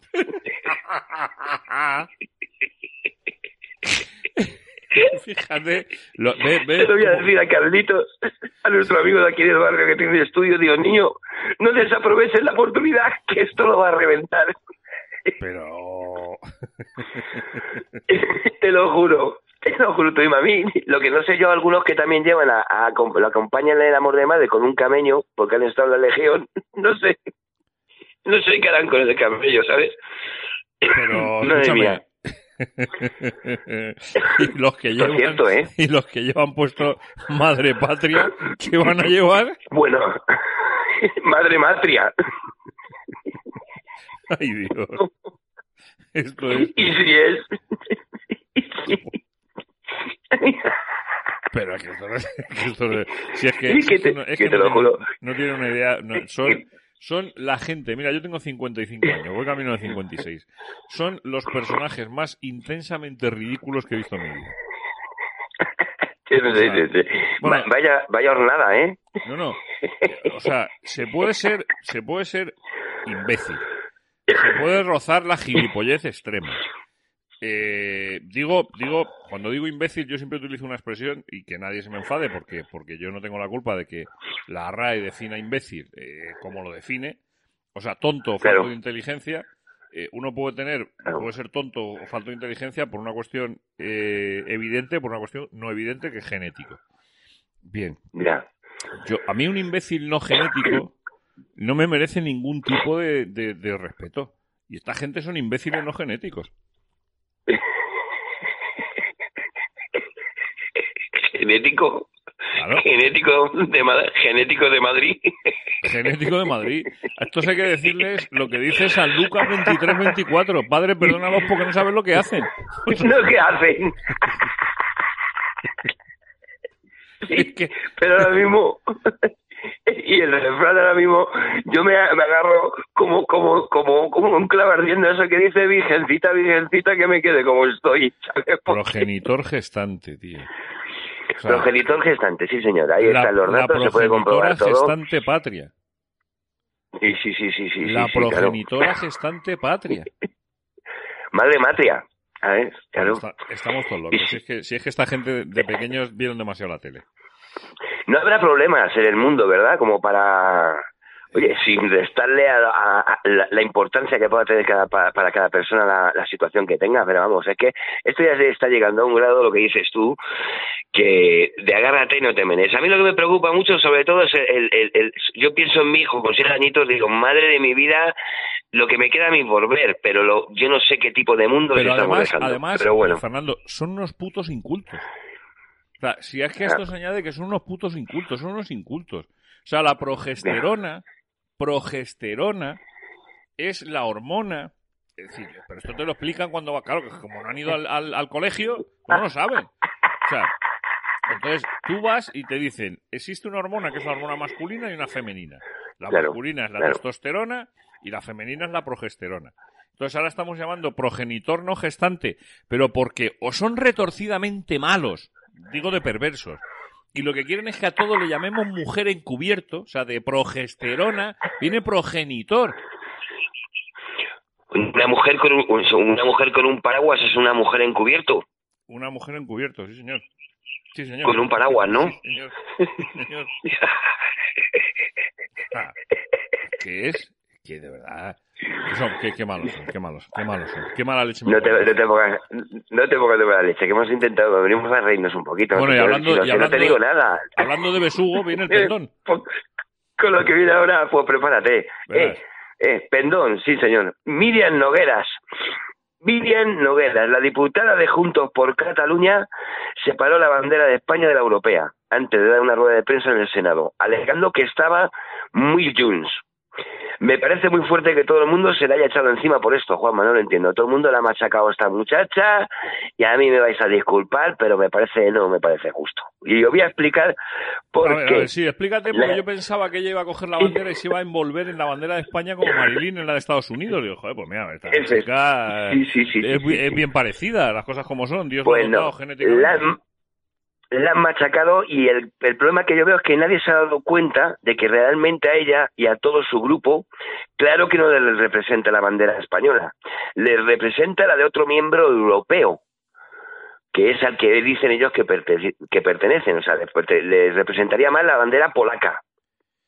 Eh, Varios partidos van a pedir a la presidencia del Congreso, a la presidenta del Congreso, Meritxell Batet, que se haga un expediente, pero teniendo en cuenta el apellido de la presidenta, queda claro por dónde van a ir dichas peticiones, por la taza del Batet. Ya solo falta tener que pedir, pedir perdón por mostrar nuestra bandera, Juanma. Ahí lo dejo. Me niego. Que bandera, para los que no sepan, como tú dices muy bien, bandera es un, también se denomina pendón. Pendón, por pendón. eso el título. Claro. Pido pendón por mostrar nuestra bandera. Por ¿sabes? cierto, que Miriam, Miriam Noguera, eh, Sí, es- mira el origen del apellido. Sí. Vas a ver lo que tiene de catalán, lo que tenemos tú y yo juntos. Sí, sí, sí. Pues tengo yo más de catalán, teniendo mis apellidos, los míos. De origen ape- gallego y- segundo apellido de mi abuelo paterno, paterno, Moncada. Segundo apellido de mi abuelo, perdón, de mi abuelo materno, Moncada. Segundo apellido de mi abuelo Fíjate. paterno, Yuk. Ya, fíjate. Eh, saco yo la goma esa que decía antes el pelao y eh, de Sí. clase media acomodada formada profesionalmente dentro de una empresa familiar. Es copropietaria de una empresa del sector textil especializada en hilaturas. Sí, es señor. miembro del Círculo. Catalán de Negocios, colectivo empresarial nacionalista Ah. catalán y de la Junta Asecciema y de Modac. Eh, también forma parte de la plataforma novulgarar.cat, movimiento antipeaje de las Claro. autopistas en Cataluña. Si esto es todo lo que se va a pagar. Y cobra 117.698,48 euros de España. ¿Sabes? Y creo que son fanáticas de la canción de Paloma San Basilio, esa que decía, juntos, café para dos. ¿sabes? Pero bueno, es lo que hay, Juanma, es lo que hay. Qué asco de frase con el es lo que hay, ¿sabes? Madre mía, pero bueno. Ay, Dios. Hay cierto, ¿sabes que, que el 31 de agosto del año 2020, ella y un Sí. señor que respondía al nombre de Albert Batet Sí. se dieron de baja en el PDCAT.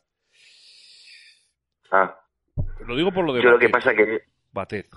Yo ya, ya, ya, ya, ya, ya. Yo ya que, que me lío con tanto Batet y Junts y no sé qué, y cuando, ya es que dice, cuando hay, a veces pop, ya no hay stop. Yo ya no me entero de nada, ¿sabes? Vamos, una- vamos con el, una- los pelo, el pelo deportivo de esta semana, querido mío. Sí, sí. Venga, vamos, vamos. Conmoción, conmoción en el Fútbol Club Barcelona por el tema de los árbitros, el Barça Gate, que han denominado, ¿verdad? Del cual se las va a ver negreiras para salir de él. Del Manchester United le presenta la moción de Pero censura. qué frase más buena, Fer. El Barça se la va a ver ¿El qué? Negreira, pero es que cojonuda, o sea. Joder, mi más cordial enhorabuena, coño. Eso no puede quedar Gracias, escondido. Juanma, es una, gen- una puta Gracias. genialidad. El Barça se la va a ver Negreira para salir de esto. Qué de genio, coño. Perdón. Sí, sí, sí. Y el United le, le pro- le hace una moción de censura y le echa de, de la UEFA de los sueños, ¿sabes? En la Champions League, el Madrid le ha dado goles de ventaja a Liverpool en los primeros 14 minutos para que se emocione y termina el partido con un resultado en rima. Al loro. Fallon Fox, ¿sabes quién es Fallon Fox? Fallon Fox. Fallon Fox, sí, te lo voy a decir yo quién es. Es una, mu- una mujer transgénero, luchadora de artes marciales mixtas en MMA, derrotó a Tamika Brents a los dos minutos del primer round. Brents sufrió daño en el hueso orbital que requirió siete grapas y una conmoción cerebral. Solo se le ocurre a Brents enfrentarse a una mujer que se llame Fallon. Con ese nombre lo mínimo es que le reviente el ojo de un pollazo. De todas maneras, insisto en lo que hemos dicho esta semana. Es casi que- le mata, casi la mata. Pero vamos a ver, pero como no la va a matar, pero si es que no, no, no si ves la foto cuenta. del Menda, o sea, o sea, o sea, de la, estoy de la viendo, mujer, es- si ves la estoy, foto estoy de... viendo al- a, a esto, a- estoy viendo a esto, a la progenitora no gestante, estoy viendo esto. Sí. O sea, es- estoy viendo Da miedo, ¿eh? a Fallon Fox, Da miedo. pero, pero es que, pues, pues nada, pues, ¿eh? que- pues que sigan. Pues, ¿Sabes lo que Claro, pasa? que sigan, que sigan. no se, no se da cuenta, las feministas estas que no se enteran, no se da cuenta, no se están dando cuenta de que, eh, de que esta es la vía por la que se les va a colar el hombre donde no debe. Claro, claro, de hecho ya se puede hacer, ¿eh? Que sigan. O sea, tú puedes, tú y yo perfectamente podemos entrar en el servicio de una mujer. Pero perfectamente, ahora mismo, sin tener que ir al registro ni nada. Y tú te dices, ¿qué dónde vas? Soy mujer. Y como te digan que no, ya por xenofobia, homofobia o sexofobia, o como lo quieran llamar, sería la de Dios. Porque a ver quién dice, como no están pidiendo ningún tipo de, justific- de justificante, de informe ni nada de nada, a ver quién dice que tú no eres una mujer. O sea, es, es, es, es, es alucinante. Ahora- y sería la de San Quintín. Te digo una cosa, ¿eh? Eh, si Fallon Fox Dime. te pega una leche que te dobla la cabeza, si ven a, si ven a, a la anterior, a Fallon Fox, o sea, el mi- ella misma, cuando era Joe Rogan, mm, es que claro, un tío, pasa, Rogan. un tío que pasa de llamarse Rogan a Fallon, es que joder. Es que, es, que te está- es una amenaza permanente. O sea, Yo creo que para terminar lo de reventar se tenía que haber llamado Fallon Cres, como la serie, joder, ¿sabes? era, cierto. O Ángela Channing Sí, directamente. señor. Se puede Ángela Channing. Ángela Channing. Ay, Dios mío. Que por cierto, el, el Ay. ciru- el- el cirujano que le puso el pecho se le fue un poco la mano al Fallon Fox. Se le Eh, fue, se le fue un poquito. Sí, señor, sí, señor. Eh, viene lo que te gusta ahora. Vamos, espérate, espérate. Espérate que me, que me Dime. prepare, porque ya sabes que yo aquí voy aprovechándome de las circunstancias y me voy buscando Ya. pistas por inteligencia artificial. Le voy a decir, Alexa, prepárate para, para, para lo que va a decir el pelado. Adivinista. Con las pistas que te doy, adivina el futbolista. Vamos a ver. En el nombre dejaría claro que es del Partido Popular y monárquico. En el nombre dejaría claro que es del Partido Popular y monárquico. No será portugués. No, es guardameta. Portero de toda la vida. Cancerbero. Cancerbero, efectivamente. Sí, señor. Me, me viene Pepe, pero es que Pepe no puede ser, claro. Pepe es demasiado fácil. Es portero y en el nombre. Pero un portero que, un portero que se llame Pepe nada más, ¿qué portero se llama Pepe nada más? El, el de, el de la chocita, ¿cómo se llama?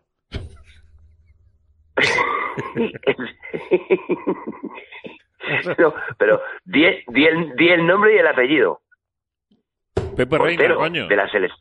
Claro, joder, pues ahí lo tienes, Joder, del Partido. Popular y monárquico. Joder. No había caído. Claro. No había caído. Me venía Pepe a la para cabeza, eso- te lo juro. Mira que soy patán, sí es que yo soy muy patán. Soy muy Claro, patán. ¿sabes lo que pasa? Que tú me has dicho lo de Pepe y a mí me ha venido el portugués, el central del Madrid, y yo que no puede ser, coño. ¿sabes?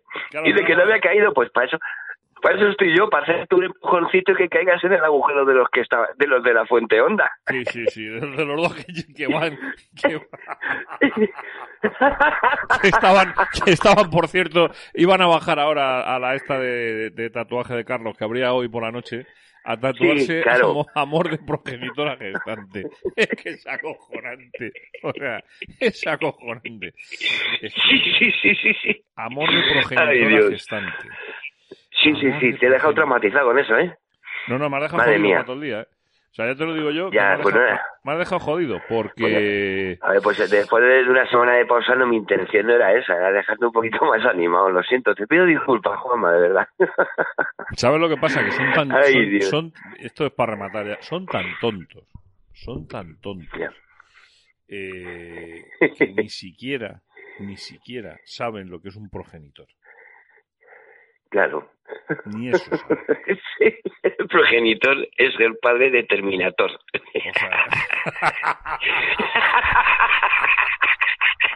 Progenitor. Progenitor. Joder, es que encima están trastornados. Si es que le ponen nombre de muñecos a la cosa. Progenitor. Madre mía. Menos mal, menos mal que no le han puesto Vaginator, que, que sería muy propio de ellos. Ay, Dios mío. Vaginator Ay, Dios. gestante y Vaginator no gestante. Es que- Madre de Dios. que es que- Y muy importante, que mañana estuvo, Juanma, mañana estuvo en la Gran Vía. Vamos, ¿dónde? En la cita de, en- la de, lo- de la Gran Vía a una hora espectacular, a las 19.30. Eso mañana sábado. Y luego, esto es una novedad muy chula, que es que ahora mm, los cómicos para probar texto pues hacen unas movidas que se llaman micros abiertos. En inglés es open mic, open mic, ¿vale? Entonces ahora se van a hacer que la primera edición va a ser este domingo a las doce y media de la mañana, también en la Chocita del Loro, en Gran Vía. Entonces lo presentamos mi compañero y yo, Álvaro Seco, de Par de Notas, y vienen seis cómicos aparte a probar allí texto.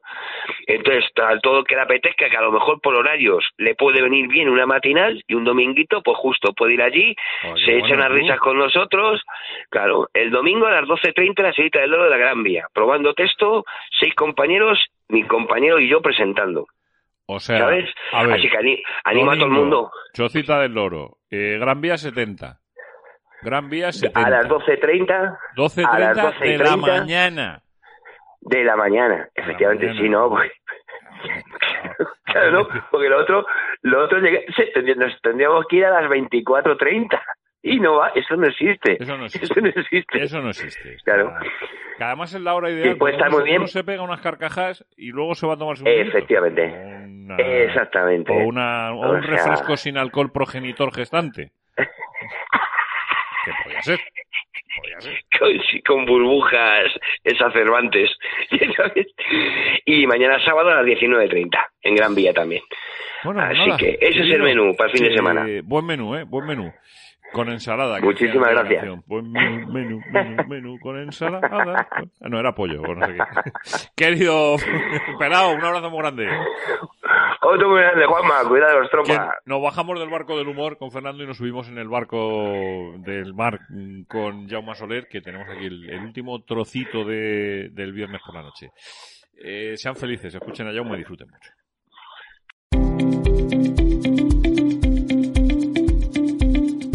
Tripulante 18, el programa de los deportes náuticos. Dirige y presenta Jaume Soler.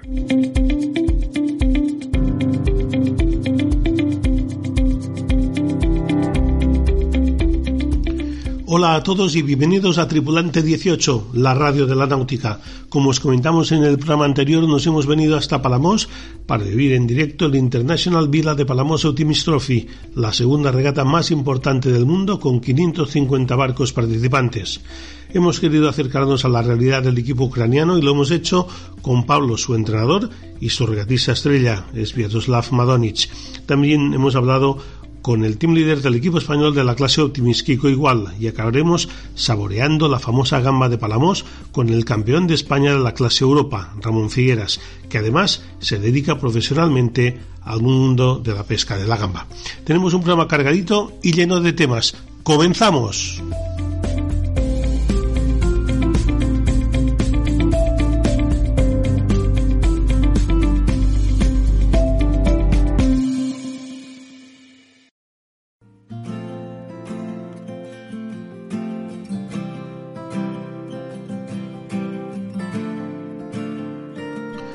Palamos nunca deja indiferente a nadie, por mucho que ahora hayan salido otros lugares para hacer concentraciones y navegar, muy legítimos por supuesto, y en algunos casos lo hace muy bien, Palamos por tradición sigue siendo un poco la meca de la vela, más les pese a algunos. El International Villa de Palamos Optimist Trophy sigue siendo la regata estrella a nivel mundial. ¿Será porque las cosas se están haciendo bien? Y no lo digo yo, que a lo mejor pueda ser más o menos del todo Lo dicen los que vienen. El lugar es perfecto en el centro de la villa, en la playa. Los más de 500 barcos salen prácticamente a la vez y en 10 minutos están en el centro de la bahía. Más fácil y cómodo imposible. Y además este año ha coincidido con el carnaval, que es de los más famosos y también más ruidosos de la Costa Brava, con lo que mayor diversión de navegar y disfrutar del ambiente casi imposible. Yéndonos ya al otro lado del planeta, había cierto morbo para ver qué haría el F-50 Victoria en el evento de Sergio en Sydney, ya con Diego Botín a los mandos. Tampoco se pueden hacer muchos milagros. Los resultados han sido parecidos. Las sensaciones ya no lo sé dentro del seno del equipo.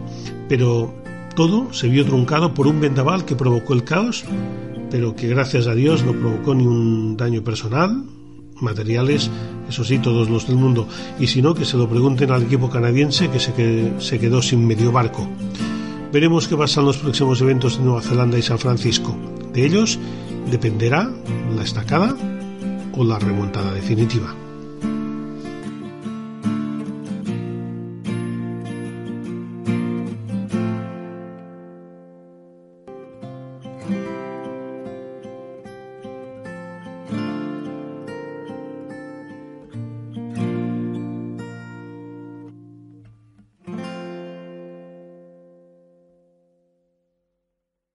Soy Jennifer Pareja, medallista olímpica en waterpolo en Londres y yo escucho a Jaume Azulé en Tripulante 18.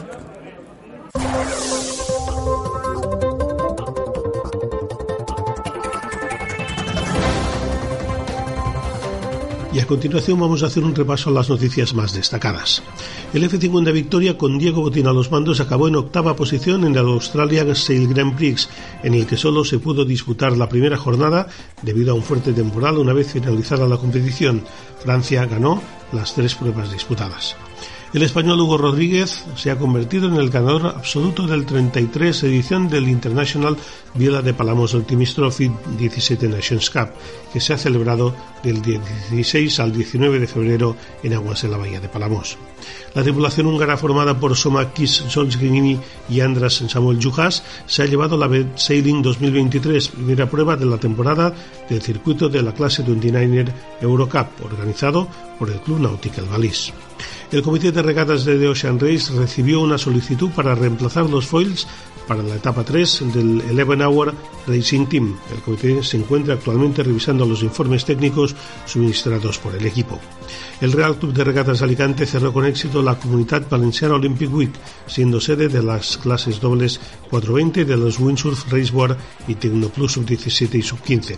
Este año los clubes que han participado han sido, además de Alicante, el Real Club de Náutico de Valencia, el Club Náutico de Santa Pola y el Real Club Náutico de Torrevieja, en el que se ha disputado el europeo de la clase Europa con victoria del sueco Jonathan Lladó y de la alicantina Ascensión Roca de Togores. Puedes encontrar toda la actualidad náutica a través de nuestra web www.tripulante18.com y de nuestro Twitter arroba 18tripulante.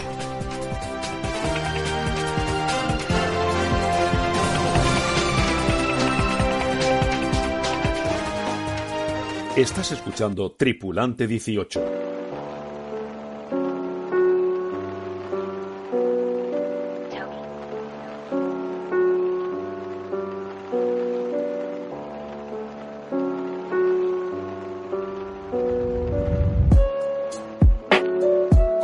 Al equipo ucraniano de la clase Optimist le pilló hace justo un año por sorpresa al inicio de la guerra, participando en el International Villa de Palamos Optimist Trophy. Un año después han vuelto a Palamos, pero sin haber podido volver a su país después de hacer una vida nómada por Europa yendo de regata en regata. Hemos hablado con su entrenador, Paulo Dontsov, y su regatista estrella, Svitoslav Madonic. Estamos en Palamos, en el Palamos Optimist Trophy. Estamos con el entrenador del equipo ucraniano, Pablo Donstov. Y eh, su mejor regatista y ahora mismo pues uno de los favoritos a, a ganar, eh, Miroslav Malonic. ¿Es correcto? Okay. Eh, eh, Pablo, mm, hace un año vinisteis al Palamos Optimist Trophy y desgraciadamente no pudisteis volver a vuestro país. Yeah, so the, last year it was our Spanish program. Ah, el año pasado estuvieron en España haciendo el programa de regatas, empezaron en Torrevieja, luego vinieron a Palamos y luego se dio la situación de la guerra en Ucrania y cuando iban a Valencia ya tuvieron que quedarse. Entonces la idea es que se han quedado viajando y yendo de regata en regata y ya ha pasado un año y vuelven a estar en Palamos sin haber vuelto a, a su país, pero siguiendo, ¿no? Siguen preparándose para los mundiales y para poder seguir compitiendo al más alto nivel. Yeah. Sí, ha sido un año de, de ir cambiando de país, ir cambiando de ciudad. ¿No tenéis una base establecida en ningún sitio? Uh, when when it was started, like uh, from Ah, bueno, después de Palamos siguieron viajando y, ah, de hecho, su programa siempre es ir viajando. No necesitan en realidad una base, porque quieren ir de evento en evento para ir mejorando y participar en el mundial y en los campeonatos. Pero es cierto que recibieron mucho apoyo de Italia y les ofrecieron un sitio donde estar y están muy, muy agradecidos a, a la comunidad tanto italiana, española y europea en general por todo el apoyo recibido. Y menciona que no es suficiente con el dinero de los padres, porque están en el país, algunos están luchando, la mayoría están sin trabajo. Entonces, la ayuda que han recibido la agradecen muchísimo y, de hecho, ya no- están tampoco ya basados en Italia porque vuelven a empezar el programa de regatas y ya este año es yendo de evento en evento, sobre todo la campaña aquí en España, porque está el Mundial en la Ballena Negra, en Costa Brava, y están encantados y sobre todo eh, hace hincapié en el agradecimiento a tanto a españoles, italianos y a la comunidad europea en general. At home, and also the support from European community, and all these things uh, help us, you know, to keep to keep uh, letting kids sailing, you know, to and represent our country on a high level. Sí, ¿cómo- ¿Cómo, ¿Cómo lo están viviendo los niños el hecho de estar fuera de casa? No sé si pueden estudiar online, porque claro, aquí si se está moviendo de, de ciudad en ciudad, pues no pueden ir a, un- a una escuela. So mostly because of the situation in Ukraine right now, mostly all the schools are not able. Eh, debido- bueno, de hecho, debido a la situación en el país y la inseguridad, porque siguen habiendo misiles y hay mucha sensación de poca, bueno, lo que decíamos de seguridad, eh, la mayoría de escuelas de Ucrania igualmente están haciendo toda lo que es la- los estudios, la formación online. Sí que hay escuelas que tienen en el subterráneo, ¿no? El bueno, no sé si llamarle búnker, ¿no? Yeah. sí, un búnker, y intentan hacer las clases ahí y, pero igualmente la mayoría, la mayoría lo hacen online, por lo que para los niños no es un, digamos, no es que sea un problema, se están haciendo lo que hace la mayoría. Pero también es cierto que a veces están dando la lección online, hay una alerta de emergencia de que va a haber ¿no? lanzamiento de misiles y se acaba la clase, o sea que todo es muy inestable. Y sí que es cierto que para ellos, para organizarse, no es del todo fácil porque están navegando mucho, pero bueno, ahí están, no hay tanta, tanta diferencia y sí, se dedican mucho a navegar. Uh, we try our best. So. Supongo que niños de 12, 13 años eh, debe ser duro estar lejos de, de sus familias, ¿no? A lo mejor tú te has convertido un poco como su familia. No sé si hay algún padre más que, que os puede acompañar o... Um, so some some parents are in Ukraine, some parents are with us, but in this situation, I'm uh, pretty lucky because De hecho, hay padres que están en Ucrania y padres que le acompañan. De hecho, desde 2016 ya tienen este equipo formado. Les agradece mucho porque, por ejemplo, están los padres de, ¿no? What's his name? Dilo. uh, Vyacheslav Madonich. El he- Vyacheslav, está- sus padres están aquí. Y la hermana. He's uh, he is father of of Svat, but also of two one two more sailors. And uh, he's a team leader of our Okay. team. We Ah, vale. created together now. Vale, y el padre de este regatista, claro, se convierte un poco el team leader, la han creado como este entorno, entonces la familia ayuda mucho en el tema más doméstico, alojamiento, comidas, está por los niños, entonces Pablo tiene también un rol, como dice él, ¿no? Se siente él acompañado, que también lo necesita, y a veces se siente como hermano mayor, a veces se siente como padre, pero que se sienten todos una familia, y como los alojamientos donde se hospedan no son tampoco muy grandes, realmente es, son una piña, podemos decirlo así, y que está muy agradecido a los padres por este apoyo y acompañamiento. Vale, insiste en esto, ¿no? que no es solo sobre él y los regatistas, sino sobre el trabajo en equipo de todos. Maybe like uh, sometimes I feel like older brother, and sometimes I feel like father, but also I'm not alone. It's the truth. Uh, I have uh, a lot of support from parents, uh, us. También, también estamos con Slobodan Madonic. El año pasado vino aquí a Palamos, eh, quedó quinto. Este año pues ha hecho distintas regatas, también ha hecho muy buenos resultados en el Campeonato del Mundo. Y bueno, últimamente pues ha ganado en Palma, ha ganado en Torrevieja.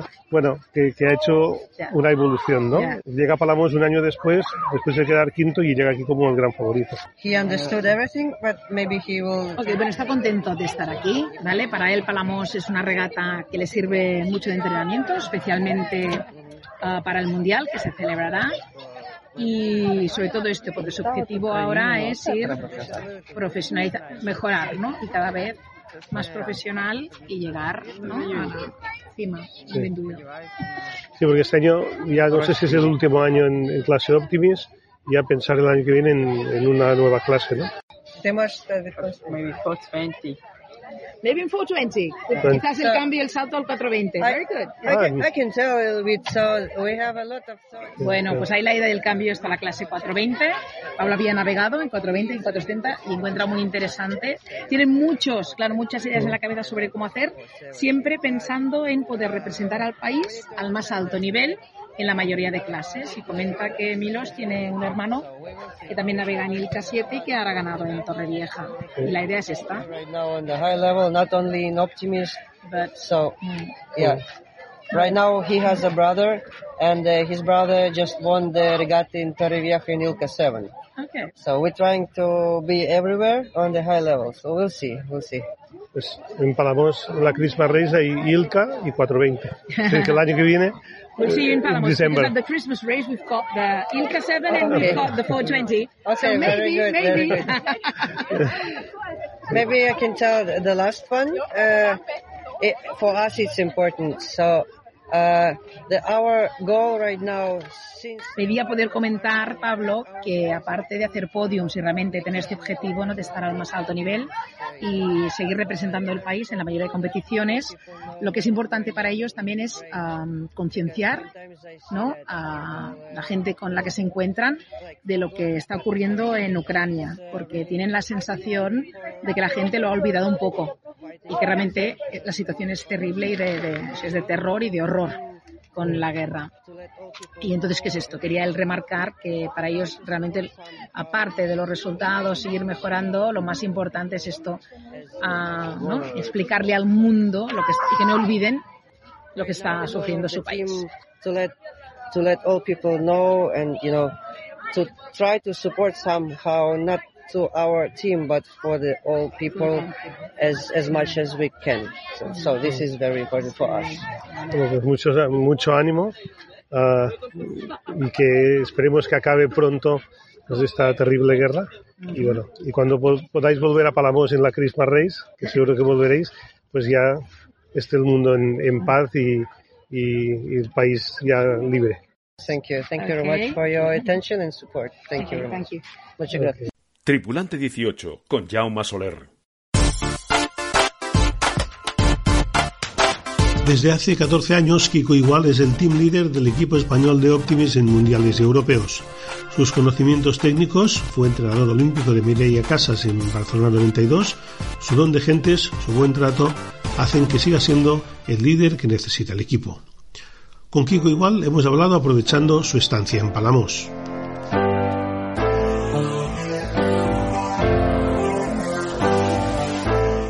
Seguimos en Palamos y estamos con el team leader del equipo español de la clase Optimis, no de ahora, sino desde ya hace 14 años, con Kiko igual. Kiko, bienvenido a Tripulante 18. Muchas gracias, muchas gracias. Tripulante 18, un placer estar con vosotros. Bueno, la clase Optimis en España. Estamos uh, una nueva temporada, hemos tenido campeones del mundo, hemos tenido campeones de Europa. Um, Ahora tenemos un mundial muy cerca aquí en España, en San Pedro Pascal, la Ballena Alegre. Uh, tenemos también por delante un europeo. ¿Cómo es ahora mismo la clase Optimis uh, competitivamente en España?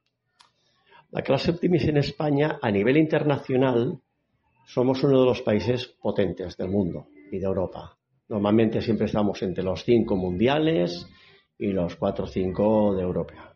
Entonces, España es una potencia mundial a nivel internacional de Optimis. Eso es un país que el SP se lo miran. Sí, bueno, hemos tenido grandes campeones. Bueno, Xavier García fue, no sé si fue casi el primero, pero hemos tenido a Luis Doreste y Jordi Calafat, que han sido medallistas olímpicos. Es decir, que, que, que, el nivel siempre ha sido muy alto desde eso, desde los años uh, 70, uh, 60, 70 hasta hoy. Sí, sí, tanto. O sea, al final absolutamente todos los olímpicos han pasado por el Optimis. Es la clase de iniciación pura y dura. Entonces, la cuna de la vela es el Optimis. Es el barco que es, es un barco con un diseño muy especial, pero al final, bueno, son, son unas flotas muy igualadas. Todos los regatistas, bueno, tienen edades muy similares, se barajan entre los 10 y los 15 años, los regatistas que van a, a regatas internacionales. Y prima mucho la mentalidad, la mentalidad la mentalidad de los regatistas es más importante que a veces la técnica. Sí, para um, que nuestros oyentes lo sepan, ¿cómo, ¿cómo se hace la selección? Es decir, el que va al mundial no va al europeo habitualmente, ¿no? Uh, ¿Cómo se hace una selección uh, para clase optimista? ¿A través de un ranking, a través de unos resultados? ¿O es el team leader y los entrenadores los que eligen a los regatistas que van? No, esto, esto no es como el fútbol, como Luis Enrique que escoge a los futbolistas del Madrid, del Barcelona, del Atlético. Aquí hay una, una selección natural, que es un ranking nacional que lo forma Campeonato de España y Copa de España. Hay un sistema de clasificaciones y los cinco primeros se clasifican directamente para el Mundial y los otros cuatro chicos y tres chicas o cuatro chicas y tres chicos se clasifican para el Campeonato de Europa y navegan, o sea, algún mundialista no puede navegar en el europeo. A no ser que el año anterior haya sido campeón de Europa y te califique en tu país para el mundial. Entonces, España en vez de tener siete plazas para europeo tendría ocho. Difícil, a veces lo hemos pasado, pero no es lo normal. Sí, porque habitualmente, pues lo comentamos, va un team leader y dos entrenadores, ¿no? Habitualmente. Sí, el team leader normalmente, mm, yo empecé como entrenador team leader porque solo iba una persona Yoda, yo creo que con muy buen criterio, decidió, que tenían que haber dos adultos. Y entonces a mí me dijeron, me dijo Paco Coro, que era presidente de AECIO en aquellos momentos, digo, ¿tú qué quieres ser, entrenador o team leader? Bueno, yo tengo experiencia, tengo una edad y me gustaría que tuviesen los entrenadores unas, unas oportunidades para desarrollarse a nivel internacional con un equipo nacional. Y me quedé como team leader y entonces los entrenadores cada año van variando. Hay veces que la Federación Española o la clase escoge eh, por el niño, los niños de tu territorial que más pongas, o a veces la Federación Española dice, pues tú y tú, esto ya depende cada año. Este año la clasificación de los entrenadores han presentado unos currículums a la clase, a ECIO, y junto con el presidente, que es Joaquín Valero, con la junta directiva, escogerán ellos al entrenador del Mundial del Europeo, siempre con el visto bueno de la Federación Española de Vela. Sí, en España tenemos regatas muy importantes de Optimis. El circuito Excellence Cup, por ejemplo, es una referencia mundial. Estamos en Palamos, es la, la, más multitudinaria, ¿no? En el mundo prácticamente pues no hay una regata igual. De Optimis a este nivel de cantidad y, y calidad de participantes. Hay una regata por encima de esta eh, que, es, que es, bueno, es una fiesta, que es Garda, el meeting de Garda, que han llegado a ser mil. Pero yo no la considero una regata, la considero un poco una fiesta. Esto es más una regata. Está aquí hay un comité de regatas muy serio, precisamente Lucky, que es el director de, técnico de la Federación Española de Vela, está en el, comité, en el comité de regatas. Tenemos juris internacionales, es una pasada. La organización de Palamos desde hace muchos años, que tiene muchísima experiencia, es una cosa muy difícil de igualar. Entonces, claro, 22 países están en Palamos será por algo. Sí, y de aquí, bueno, este año tenemos la suerte que el Mundial va a ser en España, va a estar también cerca de aquí, de aquí en Girona, la provincia de Girona, en San Pedro de la Verena Alegre. Es decir, que bueno, este año muchísima actividad en la Costa Brava. Sí, tenemos la gran suerte de que el Mundial será en, en el Club de la Ballena Alegre, en la Bahía de Rosas, un sitio de los mejores del mundo para navegar. Y tuvimos la suerte de que el año pasado España organizó el Campeonato de Europa en Puerto Sherry y claro, eran unas condiciones increíbles. La Bahía de Cádiz es algo increíble y entonces claro, cuando fuimos al cuando fuimos al Mundial a presentar la candidatura, claro, los países dijeron, "A España es algo increíble. Y entonces nos lo llevamos de calle, casi, casi. Y bueno, el orgullo de, de poder estar en tu país, representando a tu equipo nacional, y esto, claro, en tu casa, en tu casa. Bueno, estamos escuchando de fondo la radio, que es el comité de regatas que está pues preparando el campo, esperando que entre el viento. Bueno, por ahora se han podido disputar pues varias pruebas con condiciones de viento flojito, pero el comité lo ha salvado porque recordemos que aquí en Palamos 550 barcos son cinco salidas de 110 barcos, tres diarias, es decir, que la organización tiene que ser bueno, como un reloj, no puede fallar. Sí, bueno, es la suerte que tenemos en España.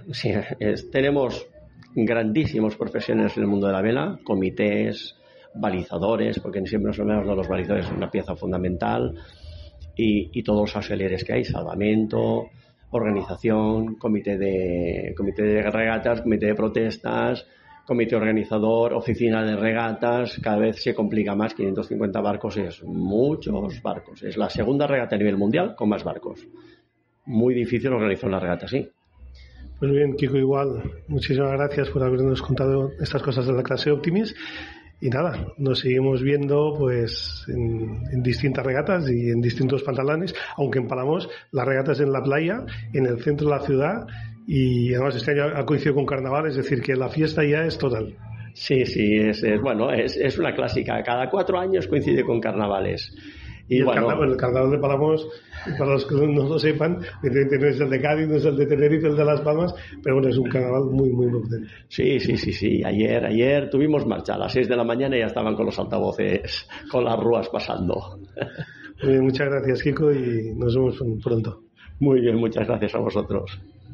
Tripulante 18, la radio de la náutica. La gamba de Palamos es famosa en el mundo entero. En los próximos días acaba una veda de dos meses y pronto podremos volver a degustar este producto fresco y estrella.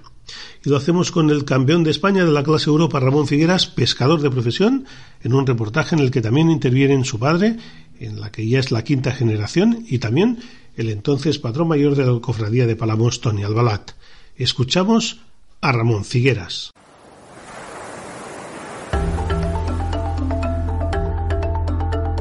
Yo vengo de una familia con tradición de pesca. Mi bisabuelo fue pescador, mi abuelo también.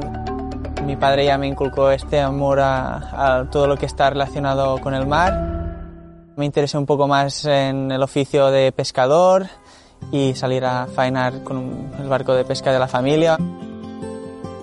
Y nada, aquí nos dedicamos a la pesca de la gamba, gamba roja, la muy conocida gamba de Palamos. La verdad es que es un sector que está perdiendo fuerza. Cuesta un poco convencer a la gente joven para que se forme, ¿no? Aquí hacemos mareas de un solo día, es decir, salimos por la mañana, volvemos por la tarde. Empezamos sobre las 7 de la mañana, em, tenemos que desplazarnos hasta los- nuestros caladeros. La pesca de arrastre, como dices, es un, arte de pesca que consiste en arrastrar una, una red por el fondo del, del mar. Eh, nosotros tenemos nuestros propios caladeros eh, ya bien acotados y casi siempre vamos por los mismos lugares. Pues la pesca de gamba que está en unos fondos determinados. Normalmente son lugares donde hay unos pendientes bastante fuertes. Nuestra faena consiste en calar la- las redes. Normalmente hacemos un solo lance y luego pues a la tarde alrededor de las 4 o las 5 ah, recogemos la red y vemos a ver qué hemos pescado y cuando regresamos a puerto clasificamos las capturas y, luego ya vendemos a la lonja. He estado siendo patrón de un barco de pesca que durante casi 40 años, estando en casa, viniendo conmigo, pues igual que a mí me pasó con mi padre, pues a él igual también. A mí pues me llevaba mi padre eh, al barco y es una cosa que va entrando con el tiempo, poco a poco, como lo llevas en la sangre, pues ya él le pasó lo mismo. Cuando yo empecé eh, estábamos pues mucho más atrasados que ahora. Igual que cuando empezó mi padre, también a veces me explicaba cosas que pensaba, ostras, ¿cómo podían hacer esto? ¿no? Todo a mano, todo muy eh, rudimentario, dos personas, puedes mover una red antes necesitabas ocho personas para mover una red. Nosotros antes cuando pescábamos teníamos el radar para situarnos, pero antes que yo ellos eh, se fijaban en, la costa. Cogían eh, referencias de montañas, casas, árboles, puentes y se ponían en línea para eh, ver cuándo coincidía una montaña con una casa, y luego sabían que aquello era un punto estratégico, una, roca y que allí no podían estar, no podían pasar. Bueno, la Cofradía de Pescadores es, digamos, la entidad que engloba eh, en el Estado español a las, a las empresas pesqueras. Eh, en Palamos eh, ya llevamos varios años con un plan de gestión de la pesquería de la gamba, pero además eh, tenemos lo que es una marca de garantía, una marca de calidad, en la cual eh, existe un protocolo de conservación y de cadena de custodia del producto para que pueda llegar a destino final eh, con las máximas garantías de calidad y frescura.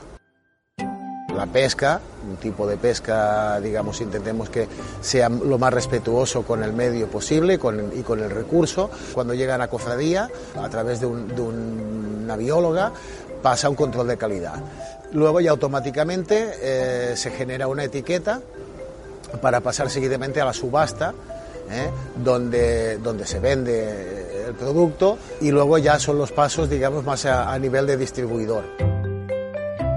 Nos vimos con la necesidad de tener que tomar decisiones y era proteger o a los reproductores o proteger al reclutamiento. O sea, las gambas recién nacidas, por decirlo de alguna manera. Se consideró que socioeconómicamente eh, era más viable proteger, a los juveniles y así se hizo.